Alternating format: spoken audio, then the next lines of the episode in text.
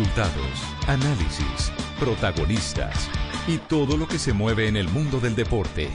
Blog Deportivo con Javier Hernández Bonet y el equipo deportivo de Blue Radio.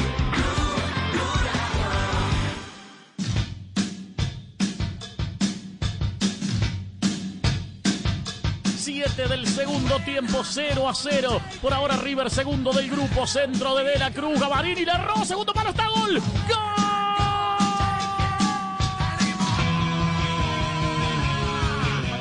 Este la pone para De la Cruz, coloca centro, pelota al área, entró Suárez, tocó, ¡gol! ¡Gol!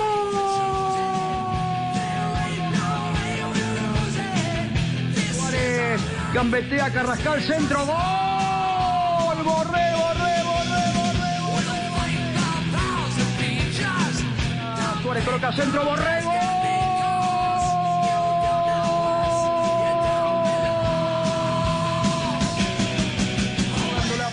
Para Montiel viene contra la derecha, un equipo en serio, River. Ya Centro tenemos las para- 2 de la tarde, dos minutos. Abrimos nuestro programa eh, con un reconocimiento a Rafael Santo Borré. Se dio a conocer eh, ayer eh, en las horas de la noche la designación del equipo ideal de eh, la Copa Libertadores del 2020. Y está de titular el hombre que no fue el goleador del torneo, pero que sí estuvo cerca del goleador del torneo. El goleador fue Fidel Martínez, si no estoy mal, con, Sí, señor. con ocho goles. De Barcelona. ¿Cierto? Exactamente, del Barcelona. Y eh, Borré marcó siete tantos. Marcó siete goles el colombiano. Pero hay otras, hay otros ingredientes. Más adelante vamos a buscar a uno de los de los electores, de las personas que eligieron a Rafael Santos Borré por encima del goleador de la Copa Libertadores. Quisiéramos, eh, entre otras cosas, eh, que ustedes tuvieran eh, en cuenta eh, que Rafael Santos Borré es nuestro foco de atención porque para Reinaldo Rueda o en este proceso de selección Colombia está la cuenta desde cero y cualquier jugador que tenga la sensibilidad goleadora de Rafael Santos Borré seguramente podrá estar en la lista de convocados de Reinaldo Rueda. Que entre otras cosas hoy es noticia la selección Colombia por, por algo fundamental porque se definió ya, oficializó el horario del partido para el juego del próximo 25 de marzo entre Colombia-Brasil en el Roberto Meléndez. Quedó siempre a las 5 de la tarde, como lo había anticipado aquí el presidente Ramón Yesurún, ¿cierto? Sí. Sí, Sí, señor. señor, el partido va a tarde. 5 de la tarde, punto, y no 3 y 30 como eh, se venía jugando, aunque recordemos que el último partido con Carlos Queiroz se jugó a las 6 de la tarde. Eh, sí, pero la, fe- pero la federación había la federación había manifestado, había manifestado que iba a cambiar el horario. Eh, una iba a cambiar el horario correcto. y que iba a ser corrección. Exacto. Es el 26. Sí, qué corrección. El 26, no el 25, sino Ah, el el 26. 26. Sí, Viernes señor. 26. Viernes 26. A las 5 de la Viernes tarde. 26, Eh, a las 5 de la tarde, exactamente. sí. Perfecto, la fecha empieza el 25, pero Colombia juega el segundo turno de esa primera fecha. Así es. que así es el es. día Realmente 26. la fecha de las eliminatorias está en todo lado agendada hasta el 25 y Colombia ya confirmó hoy su partido el viernes 26. Perfecto, ok. Entonces, eh, eh, queda claro que las 5 de la tarde, y lo dijo aquí en este programa el presidente de la federación, eh, Ramón Yesurún, que iba a ser a las 5 de la tarde.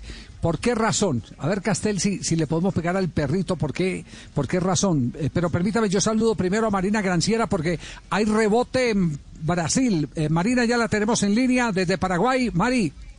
Sí, señor. Hola, Javi, aquí estamos. ¿Cómo están? Eh, Feliz tarde para todos. ¿qué- Sí, mira, hay revuelo primero ¿qué revuelo. hace? Sí, Primero, ¿qué hace usted en Paraguay? Primero, ¿qué está haciendo usted en Paraguay? Cuéntame. Si ayer la tuvimos en el programa, de un momento a otro voló y ya está en Asunción a esta hora, ¿qué, qué hace en Asunción del Paraguay Marina Granciera? Pues Javier, aquí nos estamos alistando para el día de mañana que será realizado el sorteo de la fase 1 y fase 2 de la Copa Comebol Libertadores y también de la Comebol eh, Sudamericana. Entonces eh, tendremos el honor de estar aquí presentando ese evento. Ah, eh, eh, fue invitada por la Confederación Suramericana de Fútbol como presentadora de la versión Copa Libertadores 2021, que bien orgullo que, que, que nos eh, ofrece, eh, porque este es un reconocimiento de equipo que Javi. también nosotros tenemos que tenemos que pegarnos de este reconocimiento de equipo. Nos tenemos que va lleno. Así Felicitaciones, es. Marina. Bueno, Mari, Mari, ¿qué es lo que dicen los brasileños? ¿Cu- ¿Cuál es la noticia hoy en Brasil? El, el asombro, la sorpresa, porque Colombia jugaría el día 26, 5 de la tarde. Sí, Javier, exactamente. Mira, después de que salió una noticia, pues eh, terminó saliendo y siendo tendencia también en los medios eh, brasileños que el partido ya estaba estipulado para las 5 de la tarde hora local, 7 de la noche hora brasileña. Pero varios colegas me vinieron a preguntar que por qué, eh, si, si estaban equivocados, pero, pero parecía que se había cambiado la hora del partido. Yo dije, sí, generalmente se juega a las 3 y 30 y entonces todos me dijeron, sí, a las 3 y 30 de la tarde, que era una hora de mucho calor. Yo sí, ahora que decidieron cambiar. Y todos me hicieron preguntar que por qué el cambio. Y, y yo dije, mira, la decisión es de la Federación Colombiana, los cambios, y quedé pensando yo en por qué serían los cambios. Eh, pues definitivamente yo creo que pues... Eh, los jugadores de la selección vienen de cinco meses jugando en temperaturas bajas, ¿no? Puede ser que el cuerpo técnico de la selección Colombia, pues eh, solamente tiene dos, tres días para preparar el partido. Eh, un partido muy exigente contra Brasil, pues tal vez no quieren correr el mismo, el mismo, ¿no? Pasar por el, las mismas, el mismo ahogo que pasan las selecciones rivales en, en, en Barranquilla a las 3.30 de la tarde. Pero hubo muchísima sorpresa en territorio brasileño. De hecho, tres colegas vinieron a preguntar que por qué había el cambio de la hora del partido. ¿Le sorprende eh, a la gente de Brasil que se juega a las 5 y que Colombia no, lo haga a las 3 y 30? Pero yo creo que Marina, profesor Castel, ya nos ha dado una puntada. Acaba- lo que es total, igual para todos no es ventaja para ninguno, ¿no? Y así Acaba como de vienen ellos la de gran Europa, razón. nosotros también. Por, eh, eh, sin ninguna duda, Javier. Acaba de dar la gran razón en Marina. eh, nos ha explicado perfectamente lo que nosotros estábamos pensando eh, con respecto a esta decisión. Y quiero suponer, quiero creer que fue una decisión tomada desde el análisis futbolístico por el cuerpo técnico en cabeza de Reinaldo Rueda. O sea, Reinaldo Rueda piensa hoy que no es ventaja jugar a las 3 de la tarde ahora, aún, por el tema este que acaba de explicar Marina. Están en jugadores pleno invierno en Europa. Vienen de jugar de allá, la mayoría son de allá, y es preferible jugar a las 5 de la tarde en Barranquilla cuando la temperatura está más benigna y menos desgastante. Sí, con tan poco tiempo de adaptación no De se saca favor. La- nada, el único Javier. plus que tiene Colombia hasta este momento no está garantizado y es el empuje que da la gente en la tribuna en la ciudad de Barranquilla, Y- que es siempre eh, fundamental. Pero, pero como Y lo he estamos todavía explicado en algunas otras pandemia, veces, Javier. imagínese. He explicado que por qué se sacaba, aparte de tener buenos equipos, porque lo primero es tener buen equipo de fútbol, que aquella selección estaba dirigida por alguien como el pibe y la otra, la de antes de Brasil, por, eh, por Manelli Torres y, y coequipero eh, eh, Teófilo. Jugadores que ayudan a que la cadencia del equipo sea otra y más adaptable, siendo productiva, más prudente, más adaptable a la temperatura que hacía Que a las ruede 3 de la tarde en. Barranquilla. Sí, Al no le- tener esa profe, clase de jugadores hoy, Profe, profe, yo ese, ese argumento futbolístico es válido, pero el más válido de todos, la diferencia, ¿dónde fue fuerte la selección Colombia en las clasificaciones?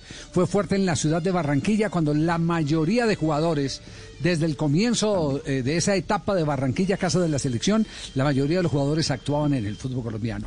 A medida de que Claro, se fueron yendo, exacto, se fueron yendo, exactamente en la etapa de Maturana, hubo que hacer otro tipo de, de- de ejercicios. Y no todos los partidos, recuerde, en Barranquilla los Fueron- pudimos ganar en la última eliminatoria. Pasamos Eh, cuando trabajos ya en la última eliminatoria. Claro, la cuando, ya no era de concentración permanente. Cuando- exacto, y cuando la concentración no era permanente. Pero ya en el periodo de, de Peckerman, la primera que para mí fue la que jugó mejor, jugó mejor que la Ah, para selección, Brasil que la 2014. selección que fue a Rusia.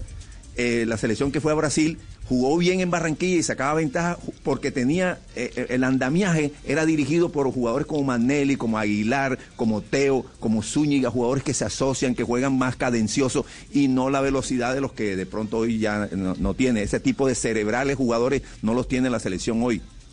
Más europeizados están.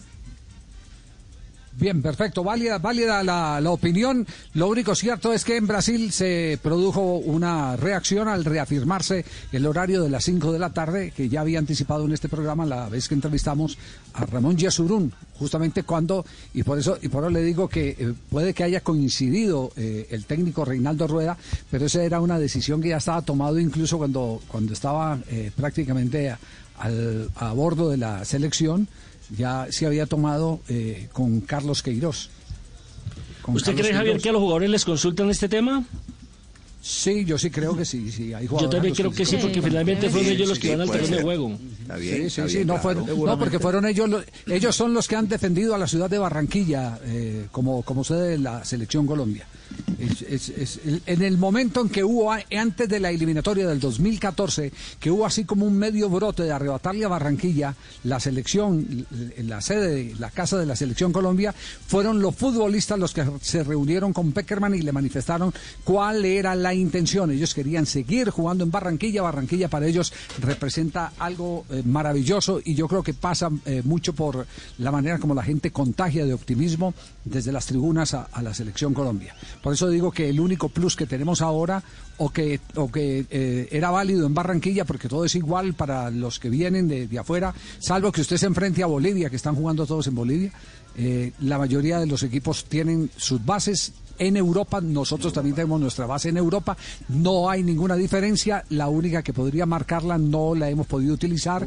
Hay dudas de que se pueda cumplir ese deseo del presidente de la Federación Colombiana de Fútbol de tener para el partido frente a Brasil a algún número de aficionados eh, que apoyen a la selección, pero es el público, evi- evidentemente, la afición en Barranquilla la que se transforma. Y no voy a hablar solo de los barranquilleros, sino de la cantidad de cachacos que se barranquillizan cuando llegan allá. Es la fiesta. es- exactamente, sí, y se, y se contagian, porque, porque así es el Caribe, el Caribe contagia, no hay ninguna duda. Tenemos en la tarde las dos, eh, 12 minutos, me confirman si ya tenemos invitado, porque eh, nos hemos hecho...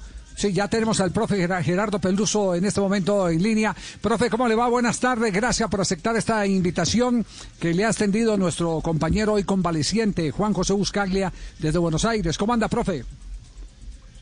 Buenas tardes, un gusto estar conversando con ustedes.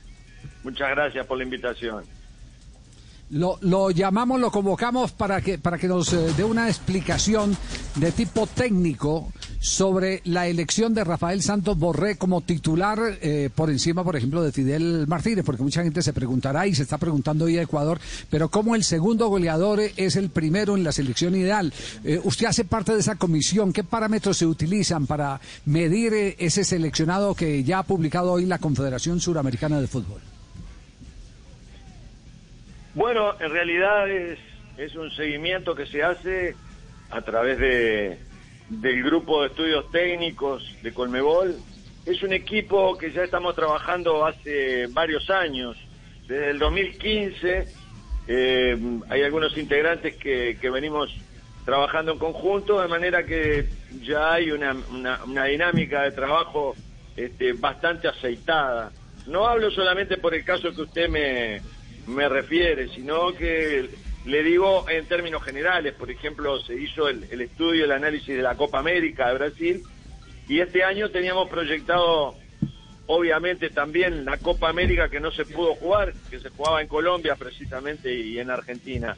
Y bueno, ahora lo de la Libertadores, eh, fundamentalmente se tomaron en cuenta las, las fases finales, porque son muchos equipos, son muchos partidos, y si bien se hace un seguimiento, pero evidentemente que los jugadores más destacados, los que juegan este, las fases más importantes, eh, es por ahí donde se busca un once ideal que no es más que una opinión. Evidentemente que es una opinión de varios entrenadores, donde le diría que en algunos puestos hubo consenso absoluto y en otros puestos no. Eh, evidentemente que para algunos el mejor futbolista pudo haber sido uno, para otros a lo mejor puede ser otro, este, porque es muy difícil evaluar con, con tanta precisión. Pero de todas maneras, el caso de Borré, a mí me parece que en lo personal, eh, yo estoy de acuerdo con que él sea el centro delantero eh, de la selección ideal, porque mezcla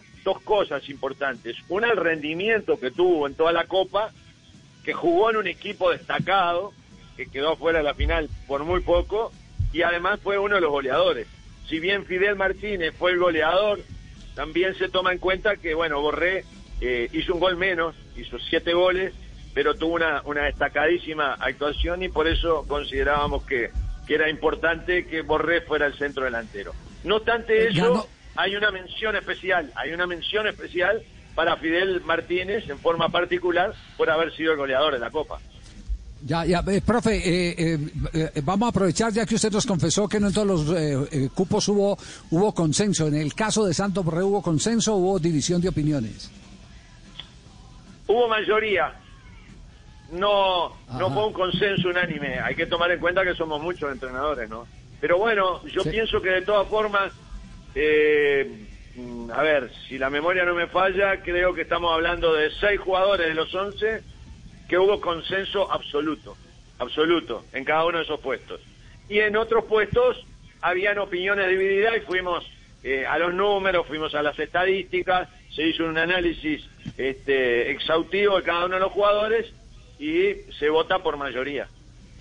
Sí, ya ha quedado claro que usted votó por Santos Borré. ¿Cuáles son los atributos que le ve a Santos Borré? Y, y- y le agrego otra pregunta más porque eh, nosotros estamos con la expectativa de qué es, eh, qué armará eh, Reinaldo Rueda, cuáles van a ser los jugadores convocados. Eh, ¿Tiene perfil de jugador también de Selección Colombia? Sí, yo creo que sí. Yo creo que sí. Mire, le, le voy a contar una anécdota. Eh, Sí, a Santos Borré, precisamente y casualmente, yo lo descubrí y pienso, y pienso que Reinaldo también, en el primer trabajo que realizamos para la Conmebol con el grupo de estudios técnicos, se hizo en un campeonato sub-20 que se jugó acá en Uruguay. No sé si ustedes lo recuerdan, en el año 2005 Sí, sí, sí. y Santo Borré Sí, sí. integraba esa selección. Y él no fue, no, no comenzó como titular en esa selección sub-20. Él comenzó, comenzó jugando como centro delantero, comenzó jugando este chico Rodríguez, el chico que estaba jugando en ese momento en, en Europa, creo que en el Chelsea, ¿verdad? Joao. Eh, eh, Joao No, Rodríguez, Joao Rodríguez. el hijo de... Sí, correcto. Eh, exactamente, que el papá es, es entrenador. Bueno, el hijo del Willy. Joao El Rodríguez- hijo del Willy Rodríguez. Eh, hijo de Willy Rodríguez. Joao Rodríguez comenzó jugando de titular y no comenzó bien esa selección. Y me acuerdo que, no me acuerdo si fue para el segundo partido ya ingresó y en el tercer partido ya jugó como titular. Y con Reinaldo lo seguíamos, y lo seguíamos inclusive una noche, este, me acuerdo que nos pusimos a hablar con relación a, Santos Borré y a Javan Barrera, que eran dos jugadores que no comenzaron jugando, no comenzaron jugando y terminaron como titulares y nos encontramos después del partido, fuimos a visitar a Pizzi Restrepo y le comentábamos justo eso, que, que había sido un éxito los dos cambios que había hecho, lo que después se transformó para mí en ese campeonato la mejor selección para mí fue la de Colombia, a pesar de que no salió campeón. Salió campeón Argentina en un partido de las finales donde Argentina le empató en la hora a Colombia.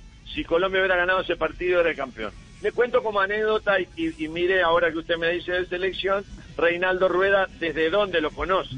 Me tocó compartir con Reinaldo ese trabajo conjuntamente con él, el grupo que le tocó a Colombia, que estaba Colombia, Brasil, Uruguay, Venezuela y Chile. Bueno, pues vamos a seguirlo aprovechando ya que eh, vamos encontrando caminos para despejar eh, eh, curiosidades. Pero permítame un instantico, profesor Peluso, porque esta noticia le interesa. ¿Cuántos minutos de juego en este momento en el estadio Nemesio Camacho El Campín? Minuto 20 de juego. En ese momento Independiente Santa Fe arriba en el marcador 1 por 0 frente a Patriotas. Anotación de John Arias, una pelota por el costado derecho. Un excelente control de Arias de pierna izquierda y definición con la pierna derecha para marcar el 1 por 0 para el conjunto cardenal. ¿Todavía le mueve la aguja a Santa Fe, profesor Peluso? Sí. Y bueno, está bien que me den una buena noticia también, ¿no? Claro, ¿y ¿cómo no le vamos a dar la aguja si, si, si el, el título eh, más grande en la historia de Independiente Santa Fe estuvo en sus manos? ¿no? Le tiene que mover la aguja a cualquiera. Le, le preguntaba sobre Reinaldo Rueda. Eh, ¿Ha mantenido la, la cercanía con Reinaldo? ¿Ha conversado? Eh, el, el cambio, que esto no es normal en una eliminatoria de un técnico empezar dirigiendo un país y terminar dirigiendo otro, ¿lo ha tenido oportunidad de, de- conversarlo con Reinaldo? Bueno, a propósito, yo ya nos conocíamos porque en la eliminatoria del 2014 mm, yo me había enfrentado, él dirigía la selección de Ecuador, a mí me tocó dirigir la selección de Paraguay, pero nos, nos, nos conocíamos del fútbol y nada más. Y a partir de ahí, de ese trabajo que hicimos en conjunto, hicimos una gran amistad a nivel familiar y demás. Yo la verdad que no, no soy objetivo cuando hablo de Reinaldo porque tengo una amistad muy grande con él, lo considero uno de los maestros de la dirección técnica que tenemos acá en Sudamérica y una extraordinaria persona. No, ahora no he hablado con él porque entiendo cuál es la situación de un entrenador que le tocó vivir una situación compleja, porque estar en un- dirigiendo la selección de un país y en la mitad de una eliminatoria tener que cambiar, imagínese ese teléfono cómo estaría y, y, y cómo estará el trabajo estarán sus ocupaciones, por lo tanto no, no pienso quitarle ni un minuto de su tiempo, pero tengo una amistad muy grande y lo quiero muchísimo, como amigo, como persona, y lo admiro como entrenador, ¿no? Bueno, profesor Peluso, muchas gracias por habernos eh, acompañado. Eh, de verdad que eh, nos trae no solo muy buena energía, sino también muy buenos recuerdos, aunque nunca tuvimos la oportunidad de compartir más allá de un avión o algo por el estilo, cuando, cuando se hablaban cosas puntuales, se, se genera entre las personas una facilidad de, de- transmisión de conceptos que quienes estamos en la obligación de hacer de esponja, chuparlos, nos sentimos cada que conversamos con usted seriamente complacidos. Así que muchas gracias por estar aquí en Blog Deportivo. No, muchas gracias a ustedes y aprovecho para mandar un saludo y una pronta recuperación para Juanjo, que está viviendo una situación difícil ahí con el COVID-19. Así que muchas gracias de nuevo a todos ustedes y siempre a las órdenes. Muy amable, gracias Gerardo Peluso, que hace parte del equipo de técnicos. Recordamos quiénes fueron los técnicos que hicieron la elección del mejor equipo de Copa Libertadores. Está Pacho Maturana entre ellos. Está- sí, señor, mira, el listado, el Neri Pumpido, Gerardo Peluso, Diego Gavilán, Farid Mondragón, Francisco Pacho Maturana, Dorival Silvestre, Daniel Bañales y César Sampaio de Brasil. No todos, no todos entrenadores, ¿no? No, porque si está ahí Farid Mondragón, Sí. no, no, no todos son entrenadores. Gente y el listado, la, selección. se- claro, la selección final, ¿cuál fue? ¿Cuál fue la selección final? La selección final fue la siguiente, Javier. En la portería, Weberton, el ah, jugador del Palmeiras, lateral derecho, Montiel de River Plate. Está Verísimo y Gustavo Gómez como los dos centrales, Matías Viña por la banda izquierda, Gabriel Minino, Enzo Pérez y Jefferson Soteldo son los ah, mediocampistas. Y adelante Carlos Tevez, Santos Borré y Mariño, jugador del Santos. Bueno, atención que hay en este momento jugada polémica en el Campín, minuto 23, se repite una mano que el juez del partido ha considerado natural, no antinatural, pero que es para discutirla. Hubiera sido penalti Sí. a favor del equipo de Patriotas, ¿no? Yo vi la mano un poco apartada, ocupando un espacio, no estaba tan pegada al cuerpo como es Estoy de acuerdo. Estoy de acuerdo. Yo creo que estoy con bar, para- con bar pitaban penalti. Es una mano de penalti. ¿Quién está eh, pitando, silbando en este momento en el estadio? Mario Herrera. Mario Herrera, el eh, Del árbitro llanero, el árbitro del Meta, que es, que es FIFA. árbitro FIFA. Sí, señor. Exacto, árbitro FIFA. El te- es que el tema arbitral sigue eh, complicado. Después eh, de comerciales les vamos a contar las perlas de la jornada eh, que ya vamos a repasar en el fútbol colombiano, que se ha venido cumpliendo la cuarta fecha del torneo de todos contra todos. Así es, hacemos una pausa. Deportivo. Sí, señor, hacemos una pausa. En segundo les actualizamos los marcadores. Es la fecha 4 del fútbol profesional colombiano que se está jugando. Gracias a Dios se juega en el Campino y Santa Fe 1, Patriota 0, minuto 24 de juego. Una pausa, ya regresamos al único show deportivo de la radio. Blog Deportivo en Blue. ¿Qué es ser mamá? Ser mamá es enseñar. Es ser el centro, el comienzo y el final de la familia. Es hacer cada momento especial. Es unir las generaciones y pasar el legado. Tal como hace mucho tiempo, ella te lo pasó a ti. Super Arepa. La harina para hacer arepas de las super mamás. Trabajamos pensando en usted. Si eres de los que asume una actitud diferente para generar un cambio positivo, para ti llegó Iwa, agua envasada en cartón de bosques manejado responsablemente, con tapa hecha de caña de azúcar que conserva la pureza de su origen natural. Iwa, una nueva forma de cuidar de ti para cuidar de nuestra tierra.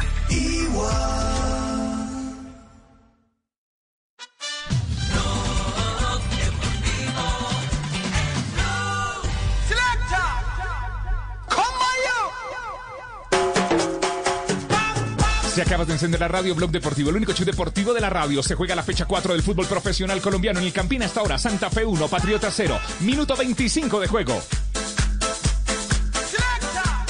Repasamos la fecha número 4, cómo se ha ejecutado y los partidos que están en desarrollo. Así es la fecha 4. Envigado Jaguares de Córdoba 1 a 1 quedó el encuentro. Boyacá Chico. Boyacá Chico perdió frente al Deportivo Cali por un gol. Deportivo Pasto. Atlético Nacional quedaron 0 a 0. La Equidad y Junior. La Equidad venció a Junior 1 por 0 el día de ayer. Deportivo Pereira y Deportes Tolima 0 a 0. Alianza Petrolera Águilas Doradas quedó 1 a 2 ganando Águilas Doradas. América y Atlético Bucaramanga no se hicieron daño. A esta hora se juega Independiente Santa Fe Patriotas de Boyacá. Más tarde a las 8 de la noche Independiente Medellín Millonarios para cerrar la fecha, la fecha 4 del fútbol profesional colombiano. Y la tabla de posiciones está de la siguiente manera. Deportivo Cali puntero con 10 puntos. Junior tiene 9 unidades. Atlético Nacional tiene 7. Jaguares de Córdoba 7. La Equidad 7. Millonarios 6 en el puesto número 6. Independiente Medellín tiene también 6 unidades. Independiente Santa Fe con el triunfo parcial tiene 6 puntos. Pasto es noveno con 5. Tolima tiene 5. Bucaramanga en la casilla número 11 con 4. Río Negro Águilas tiene 4. América de Cali tiene 2. Envigado 2 puntos en la casilla número 14. En el puesto 15 Deportivo Pereira con 2 puntos. 11 Caldas tiene una unidad en el puesto 16 y 17 aparece Boyacá Patriotas con, el, con un punto. Alianza Petrolera tiene uno y Boyacá Chico es el colero en el puesto 19 con tan solo una unidad. Santa Fe se mete a los 8 con este resultado. Esto no es gadejo, como se dice popularmente, ganas de joder, pero, pero- pero es que el tema ya preocupa. Es decir, eh, voy, a, voy a revisar algunas jugadas que se han venido dando y, y tengo los videos. eh, eh, he estado muy juicioso tomando apunte porque hemos asumido un compromiso de ser eh, muy agudos con el análisis arbitral, porque es la única manera de mejorar el espectáculo. Aparte de las buenas canchas, un buen arbitraje y por supuesto eh, una buena inversión, pero eso está aplazado por eh, la crisis que hemos tenido. Buena inversión que deben hacer los equipos en devolverle al fútbol lo que el fútbol les produce, que no se da en todos los casos. Por ejemplo, eh, el árbitro del partido de Chico Cali, ¿quién fue? Bismarck Santiago, ¿cierto? Chico. Cali, sí señor. Sí, es el atlanticense. Eh, veo, la, veo la película y habrá derecho a que la expulsión del jugador del equipo de eh, Boyacá Chico, creo que era Guerrero, el muchacho, sí, el que, el que echaron, ese codazo, el árbitro lo ve a dos metros y tiene que recurrir al bar para saber si es codazo de expulsión o no, que es el codazo que le da a Palavecino. Entonces uno dice... El bueno, primero Echeverry, amarilla. dice el chico Echeverry. Echeverry. Echeverry, es Echeverry. es 90 más Echeverry. 2. En el 90 más 2. Echeverry. ¿Usted- ¿Ustedes creen que, que estando el árbitro a, lo- a los dos metros no tiene la suficiente distancia y visión sabiendo que le está siguiendo la pelota y la pelota está eh, siendo disputada por los dos jugadores en mención? Que el árbitro tenga que recurrir el bar, intervenir para poder saber si es, pen- si es expulsión o no es expulsión, porque la jugada es afuera. Falta de No- criterio. No, hay, no hay derecho. Yo, yo le digo, eh, están llegando a la cómoda. Eh, a- a- voy, me pita, me, me toca pitar el partido entre tal y tal y tal. Hay bar, sí. Ah, no, entonces voy a relajar, hay bar. Que me pite el es que es- sí, sí, sí, que me pite el bar. Y, y entonces le ponía al avión el piloto automático más bien y él se ponía a leer eh, a Condorito. Él se pone a leer a Condorito. Claro, sí. se está volviendo en el salvavidas de los árbitros. Me salva, me salva el bar. Hay una jugada Pereira-Tolima. El árbitro es eh, de Pereira-Tolima, Mauricio a Mercado de Sucre. Eh, asistente Sí. Sebastián Vela de Bogotá y el otro asistente Julio Sierra también de Sucre. Ahí hay dos jugadas. Una jugada en la que, a mi juicio, hay un penalti del arquero ¿Sobre contra plata es? Sí, sobre plata. Penalti, penalti. Ese, ese- esa era una jugada de penalti. El delantero Eh, llega aquí- primero a la pelota, se le alcanza a sacar a un costado y viene la falta. Y No, Chunga le- Chunga- Y aquí Chunga acaba de pasar una. amarrando- Chunga le está amarrando, Chunga le está amarrando el, el tobillo a- al, al atacante. Y después hay otra de juego brusco grave y no expulsó. En un A, a Sergio Mosquera. en- no, en el Deportivo Pereira, en el partido entre el Deportivo Pereira, Pereira, Tolima. Deportivo Y Pereira, Tolima. Deportes Tolima. Por eso, a Sergio. Mosquera. En ese mismo, a Sergio Mosquera. Le sacó amarilla, ¿no? Sí, ya tenía, no, ya tenía amarilla y creo que no lo tarjeteó. Mire, y aquí No, acaba no, no, de pasar otra otra jugada polémica en el partido. Penalti, Métalo en la lista, era penal. Era penal, claro. Para mí penalti. Cristian Barrios. Barrios. Ya son dos en este. Sobre Cristian Barrios. Sí, ya son dos en este partido. Lo toca en el área. La mano que dejó pasar por alto el árbitro Mario Herrera y luego esta acción sobre Cristian Barrios. Dos claras. Mm, eh, la estoy viendo aquí y... ¿Tiene su moviola? Va a permitir, va a permitir desin- disentir. ¿No lo toca abajo? Yo también, Javier. No, no, no, no, mí haber, el, haber el contacto, pero es quien, es quien el, el ar- quién. el ar- claro, la pelota está dividida, el arquero va en pos de la pelota, el delantero también, la estoy, la estoy viendo, a ver aquí, eh, qué pena, sí, ah, y, me- y la alcanza a puntear, en el, en el primer punteo la alcanza a puntear, que es cuando ya empieza a tirarse, el, el- esta es para polemizar. Pero no me parece tan, tan clara la pena máxima. ¿Estamos de acuerdo, Castel? ¿Se da cuenta mire, que cómo hemos mejorado la relación? El fútbol los une. Le han, Hoy. ser- le han ser- le han servido los días de descanso. Los árbitros nos unen. Los árbitros nos unen. Vino- Vino despejado, vino despejado. Oiga, a, a esta hora, 2 de la tarde, 31 minutos, no escucho sino comentarios eh, y leo comentarios también en las redes sobre una charla que dio Bolillo Gómez, donde contó un montón de anécdotas. ¿Qué fue lo que dijo Bolillo? Que entre otras cosas hoy tiene partido frente a Millonarios. ¿Qué Estaba de cumpleaños ayer el hombre. ¿En, do- Claro. ¿en dónde fue Estaba- eso? Eh, eh, ¿en, en qué medio?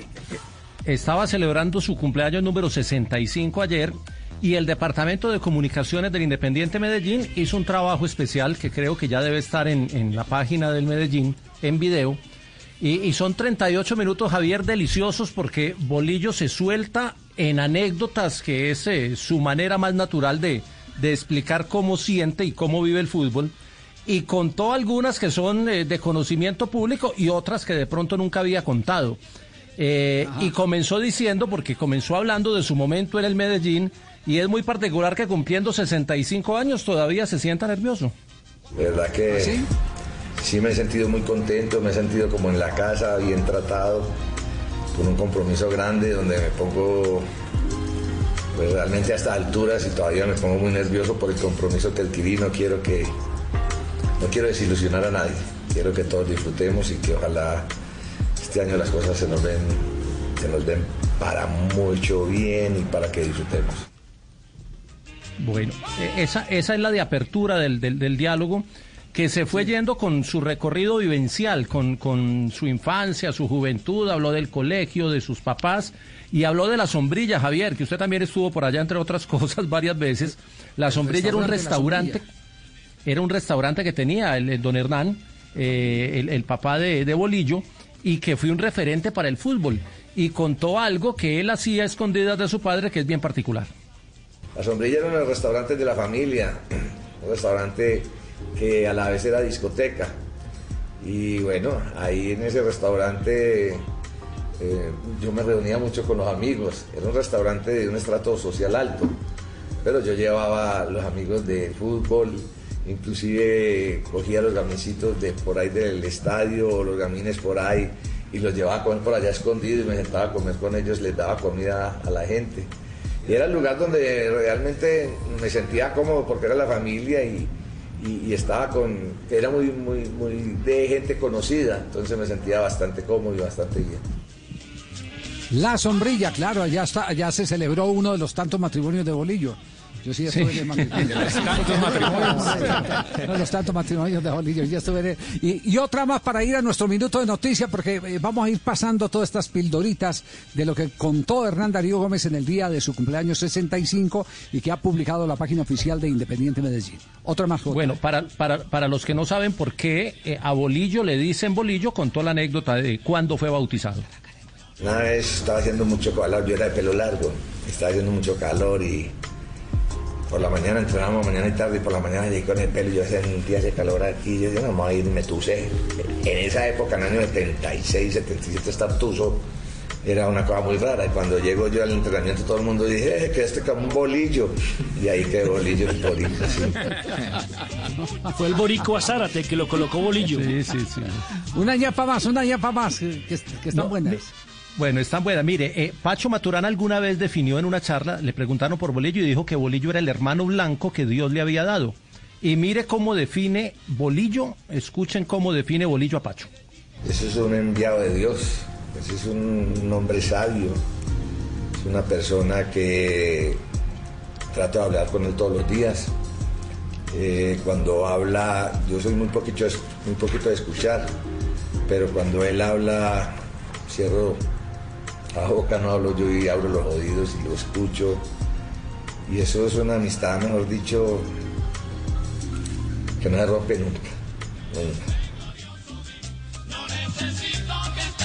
Bueno, ahí, tienen eh, parte, claro, ahí tienen parte, parte de, de- de lo que después de 65 años, de los cuales han sido eh, 50 eh, metido en el fútbol, si no es, eh, por lo menos del fútbol organizado, si no es eh, más, porque ellos con Barrabás empezaron a jugar muy, muy temprano, es que do- don Hernán Gómez, el doctor Hernán Gómez, arquitecto, el papá de Bolillo Gómez, eh, eh, tenía, era un promotor del fútbol aficionado y tenía eh, lo que después se convirtió en un gran proyecto o apoyó proyectos como el baby fútbol que desde la época de, Guillermo y Sasa se hacía en el Coliseo Iván de Bedut que después se convirtió en la Corporación Los Paisitas, el evento, pero eh, Noel, él trabajaba en Noel, en Galletas Noel, donde, donde se fabricaban dulces, frunas y todo eso, y ahí don, don, eh, don Hernán, como le decíamos, el doctor Hernán Gómez Agudelo, empezó a, a incentivar a sus hijos a que el fútbol fuera una pasión y bueno, los dos llegaron a ser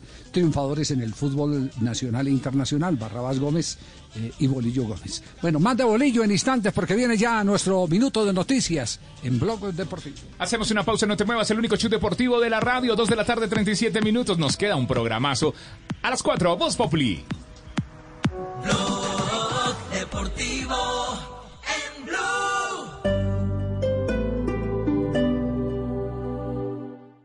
Con Prosegur Alarmas confíe la protección de su hogar o negocio con la mejor tecnología y seguridad en Colombia desde 3,400 pesos diarios. Marca ya numeral 743. Recuerda, numeral 743 o ingresa a prosegur.com.co y la Superintendencia de y Seguridad Privada. Blue Radio, la nueva alternativa.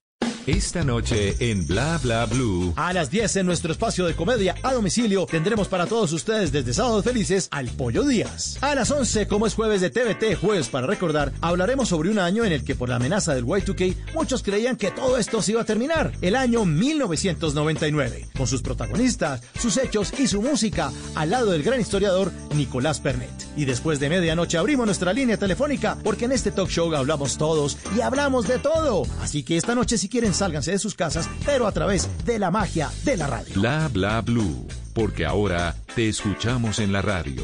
Blue Radio y bluradio.com. La nueva alternativa.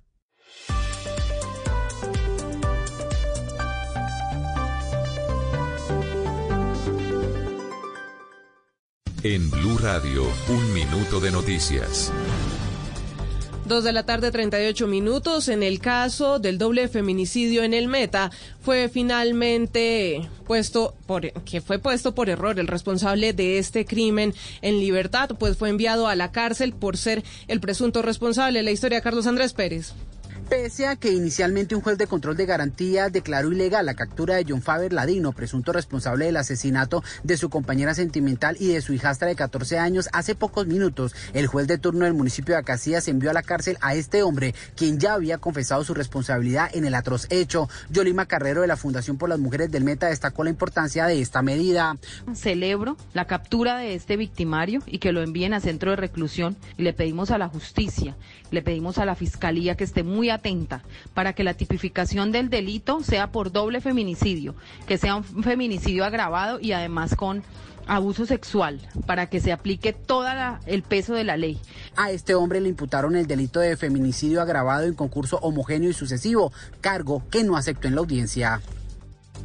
Y la Corte Constitucional acaba de admitir una tutela impuesta por integrantes de la rebelión de las canas, el grupo de, adultos que se opone a las medidas de restricción en la pandemia, alegando igualdad de derechos. Rocío Franco. La tutela impulsada por la llamada rebelión de las canas, que emprendieron una batalla judicial que logró derogar en primera y en segunda instancia la cuarentena estricta, llegó a la Corte Constitucional. El magistrado Jorge Enrique Ibáñez señala por qué el alto tribunal va a asumir esta tutela para su estudio. y cuyos criterios objetivos de selección son los de asunto novedoso por una parte y por la otra la exigencia de aclarar el contenido y el alcance de un derecho fundamental La ponencia estará a cargo de la nueva magistrada de la Corte Constitucional, Paola Andrea Meneses.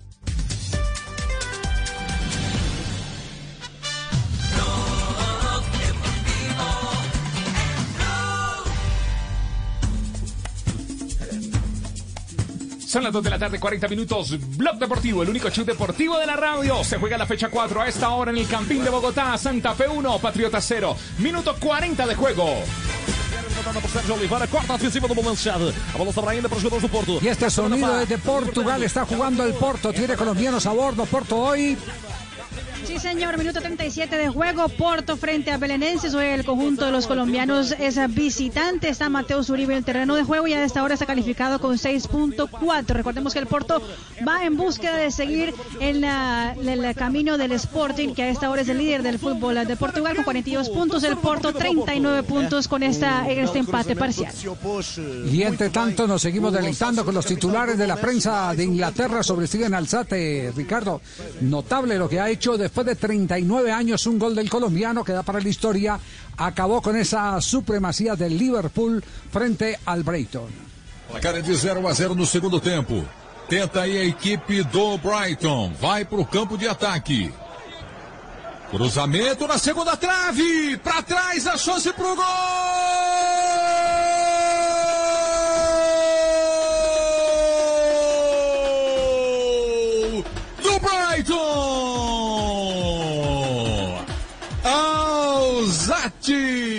Esperou depois de um cruzamento na segunda trave. O faz. Ela sobra Lo relataron. Javi también en portugués, así lo relataron los portugueses. Y usted lo ha dicho, la prensa británica, por ejemplo, para comenzar el diario de Son ha titulado El gol de Steven Alzate sorprende a los campeones que pierden terreno en la carrera por el título. Los campeones son el Liverpool. Eh, don Héctor Alzate, eh, usted es el creo que se siente hoy el papá más orgulloso de la Liga Premier. Bienvenido a Blog, buenas tardes. Alzate, papá. Hola, Javier, ¿cómo estás? ¿Cómo va todo, Héctor? Bien, muchas gracias. Eh, sí, claro, súper feliz y orgulloso y feliz por ese por ese gol tan tan tan tan grandioso, no solo por el por los tres puntos, sino por el por lo que por lo que eh, significa. ¿Le gustó cómo lo, lo narraron en portugués? Sí, sí, sí, sí. Aunque me gusta más, me quedo con el colombiano. ¿Se queda con el colombiano? Sí, sí, sí, sí. Bueno, Ah, sí. Ah, no, bueno, el Sí, sí. colombiano, entonces, ¿se lo, se lo montamos o no se lo montamos? El Montémosle el colombiano, colombiano, el colombiano, Richie. el colombiano, eh, igual al colombiano no hay nada. Ya, se lo inventamos ya. A ver, Aquí está. entonces, se le Señoras y señores, así se narran los goles de Alzate. Aquí en el Blue Radio. BlueRadio.com. La pelota la tiene Alzate. Atención, el balón que viene cayendo al área. Quedó para Alzate, hacerlo. Balón al fondo, gol. Gol, gol, gol.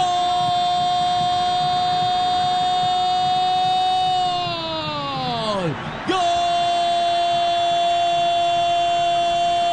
del colombiano Alzate. No lo pueden creer los hombres del Liverpool. Apareció como un fantasma en el área. Simplemente le puntea el balón, ya está en el fondo. Señoras y señores, celebran en Colombia. Alzate ya la mandó a guardar. Alzate, papá. Ahí estaba, don Héctor, ¿ah? Espectacular. Oiga, espectacular. Le cuento que ahí sí me toca decirle la- como la de Amparo Grisales, me ericé. Pues ese piropo es para nuestro narrador Pepe Garzón, Espectacular, una de nuestras voces de Blue Radio y, de- y del gol Caracol, ¿ah? Sí, eso es, eso, es, eso es genial. Le cuento que ese, ese pedacito a nivel mundial es espectacular. Colombia número uno en narración. Bueno, eh, eso, eso nos, No nos alegra. Nos alegra. Eh, eh, don Héctor, em, lo escuchó en portugués, le estamos compartiendo seguramente titulares de prensa que, que ya ha podido leer en Inglaterra, pero eh, el gol, aparte de lo grandioso de 39 años de racha que corta el Brighton, tiene un valor muy especial en la intimidad de los Alzate. ¿Por qué? Bueno, eh, eh, te cuento que yo estoy cumpliendo años ya y, y por molestar le dije, hijo, estamos, hágase un golcito para el cumpleaños. Y me dice, ok, pues lo voy a hacer. Cosas que uno lo dice por, a veces dice, bueno, sí, uno tiene que ser optimista. Claro. Y pues, hombre, me lo regaló. Y, Y ya se- después me escribió y dije, papá, ahí está el regalo. Ahí se lo mandé con moño. Ahí se lo, ahí se lo, ahí se lo envío, exacto. Fue espectacular, o sea, la sensación es, es, es- es todo. es, eh, y es un orgullo grande, claro, de tener a mi hijo jugando para una, para un, para una, jugando en una liga que es la, la liga más grande del mundo, es, es, una satisfacción muy grande. Sí, eh, tiene, tiene claro que es el segundo colombiano después del Tino Asprilla en marcarle Sí. al Liverpool en Anfield. Sí, imagínate. No, sí, y, y les cuento que yo vi al, al Fastino cuando, cuando hizo el gol también, yo me acuerdo. Y mire. Que de hecho lo, lo, lo admiro de- demasiado. Vea cómo es la vida. Y luego el destino le da la posibilidad de que un hijo rompa esa, esa marca o la iguale en un momento determinado.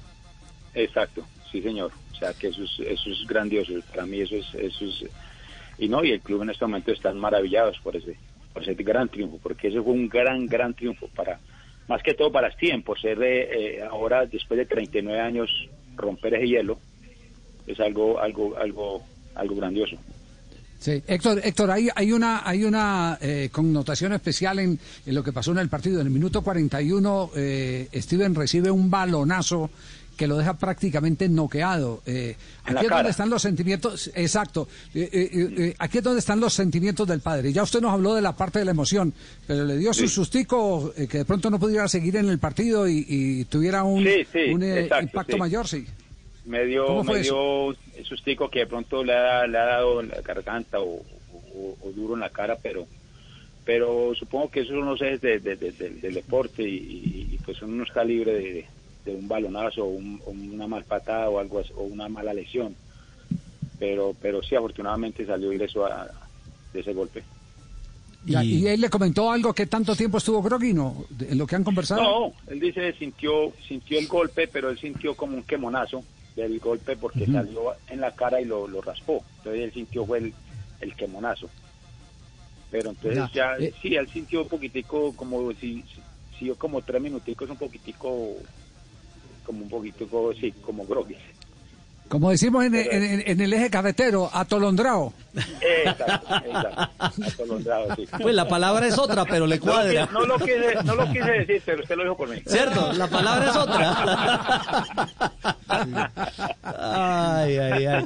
Héctor, eh, con, con sentimiento de padre, eh, porque, porque Steven superó una lesión también que lo alejó bu- buena parte de la temporada en medio de la pandemia. Eh, ¿Qué reflexiones hacen des- después de que, de- de- digamos, de las preocupaciones Bueno, ¿qué le llegan, llegan estas alegrías? ¿ah?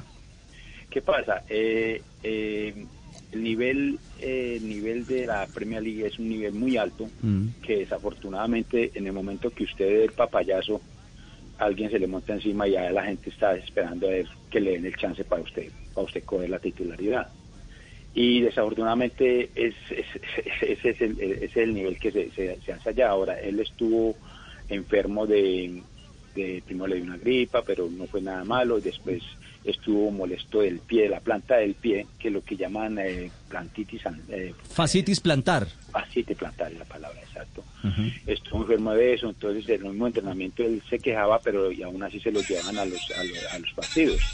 Pero entonces mi pregunta era, bueno, claro que lo llevan a los partidos y se siente, no está al 100%, pero bueno, igual. Pero sí, ya ahí lo sentaron. Y después de eso, pues le dio el COVID. Después luego le dio el COVID y ya también estuvo, o sea, fue una, una tras otra. Y ya cuando volvió, pues obviamente ya hay jugadores que están ganando el puesto, que están, lo están haciendo bien. Por ejemplo, entre esas McAllister, que le está yendo, está yendo muy bien últimamente, que, que de hecho él estuvo mucho tiempo también en, en el banco y esperando la oportunidad. y, y, y que también está yendo bien últimamente. Entonces, eh, como le digo, es, es cuestión de, de, de, de- de- de momento y aprovecharlo. Y que eso es, lo de ayer fue algo que, que está aprovechando y, y seguirá y seguirá aprovechándolo, Dios quiere. Pues qué bueno. Eh, ¿El tema del COVID eh, lo golpeó fuerte o lo superó No, no, no, no, sin síntomas? Fue eso, no, no, no tuvo síntomas, tuvo nada. Tuvo eh, o sea, eh, positivo, que fue positivo y, y aislado, obviamente, 14 días. Y fue aislado totalmente, señor. En el apartamento del aislado completamente. Bueno, qué bueno. Y de- y de- y- comidas y todo. Ya, ¿Y de, y de eh, Reinaldo Ruedas le ha comentado algo? ¿Si ha conversado con él o no? No, no, para nada, para nada. Para nada. O, o a usted ya le mandaron la instrucción que, que tampoco puede hablar de, del tema. No, honestamente no. no. Bueno, cu- cu- cuente algo de cumpleaños, prudencia. cuente algo de cumpleaños, ahí de regalo. Pues, bueno, cuente algo, cuente algo. Pues los cumpleaños, ¿qué le digo? Sí, No. más bien en esa época los cumpleaños. El cumpleaños? Gracias, Ibaquirá, por sacarnos del tema. Gracias, muy No, amable. que nos diera la noticia de cumpleaños él a nosotros. era.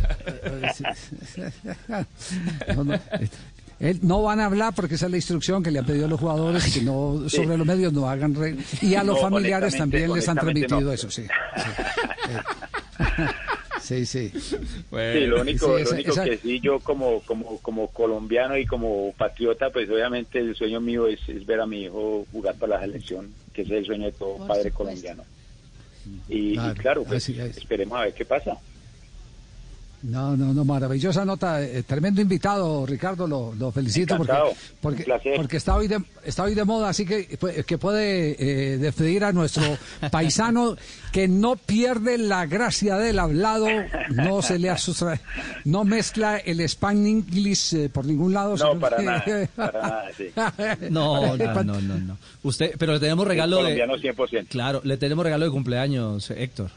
¿Ah, sí? Ya lo escuchó en portugués el gol de su hijo. Ya se lo sí, narramos y se lo empacamos en colombiano, ¿sí o no? Eh, Empáquemelo, envíemelo, por favor, esa, esa narración. Esa, bueno, ese se lo empacamos, listo, ese se lo encartuchamos para enviárselo. Y lo despedimos con este, así lo relataron los ingleses, el gol de su hijo, el primer gol de Steven Alzate en la Liga Premier Inglesa. It's Byrne coming round the back, heading it into a promising position, and it's bundled in. Steven Alzate gives Brighton the lead. Ten minutes into the second half. Is it Groundhog Day at Liverpool?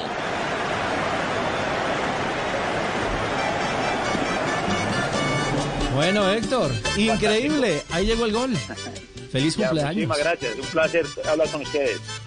No, señor, el No. placer, el placer es nuestro, ¿ah? Siempre, Que siempre- tengan un buen día. un buen día. A Héctor Alzate. Qué, sim- Ah. qué simpático y qué descomplicado, qué, qué fresco. Maravilloso, ¿eh? Sí, Javier. Maravilloso invitado. Qué fácil de contar eh, las cosas de la vida y, y- y de la lucha de un hijo. Mire que nos Ajá. confesó lo de lo del COVID de, de, de Steven. Sí, eso era lo nuevo, ese no lo teníamos Eh, referenciado. Bueno, y Sí. además, pues todos los detalles Y alrededor. qué casualidad, de todos los que les da COVID eh, vuelven... eh, Oiga, eh, sí, recargados. todo, ¿no? Cuadrado, es. Lucho Díaz. Lucho Díaz, sí, exactamente. Ahora Steven Alzate. Bendito No, Dios. El día que nos coja ese bicho, ojalá volamos recargados también. Ojalá que no nos coja. Ojalá que no nos coja. Ojalá que no nos coja. sí, sí. Sí, ojalá que no nos Ellos son coja. deportistas. Ojalá que nos recarguemos primero antes de que venga el bicho. cerramos, cerramos antes de ir al bloque comercial, cerramos con, con, eh, tres más de Bolillo Gómez, tres más de, de las anécdotas de Bolillo en la página de Independiente Medellín. Bueno, ahí empezó, después de, de- de hablar de su infancia, de su recorrido vivencial, empezó con las anécdotas. Y creo que hay, hay una eh, que es bien interesante, porque habla cuando fueron a, los mundiales y reconoce que siempre que fueron a los mundiales como técnicos, eh, iban peleados, peleados con la prensa.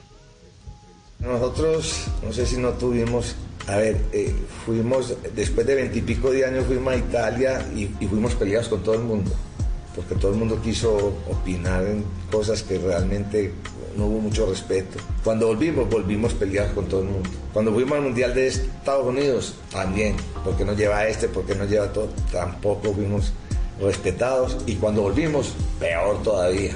Y en el 98 que me tocó cogerla ya la selección después de dos mundiales, el tercer mundial, una selección que ya había tres mundiales con muchachos muy profesionales que le dieron mucho al fútbol, pero ya íbamos en, en descenso y sin embargo clasificamos al mundial.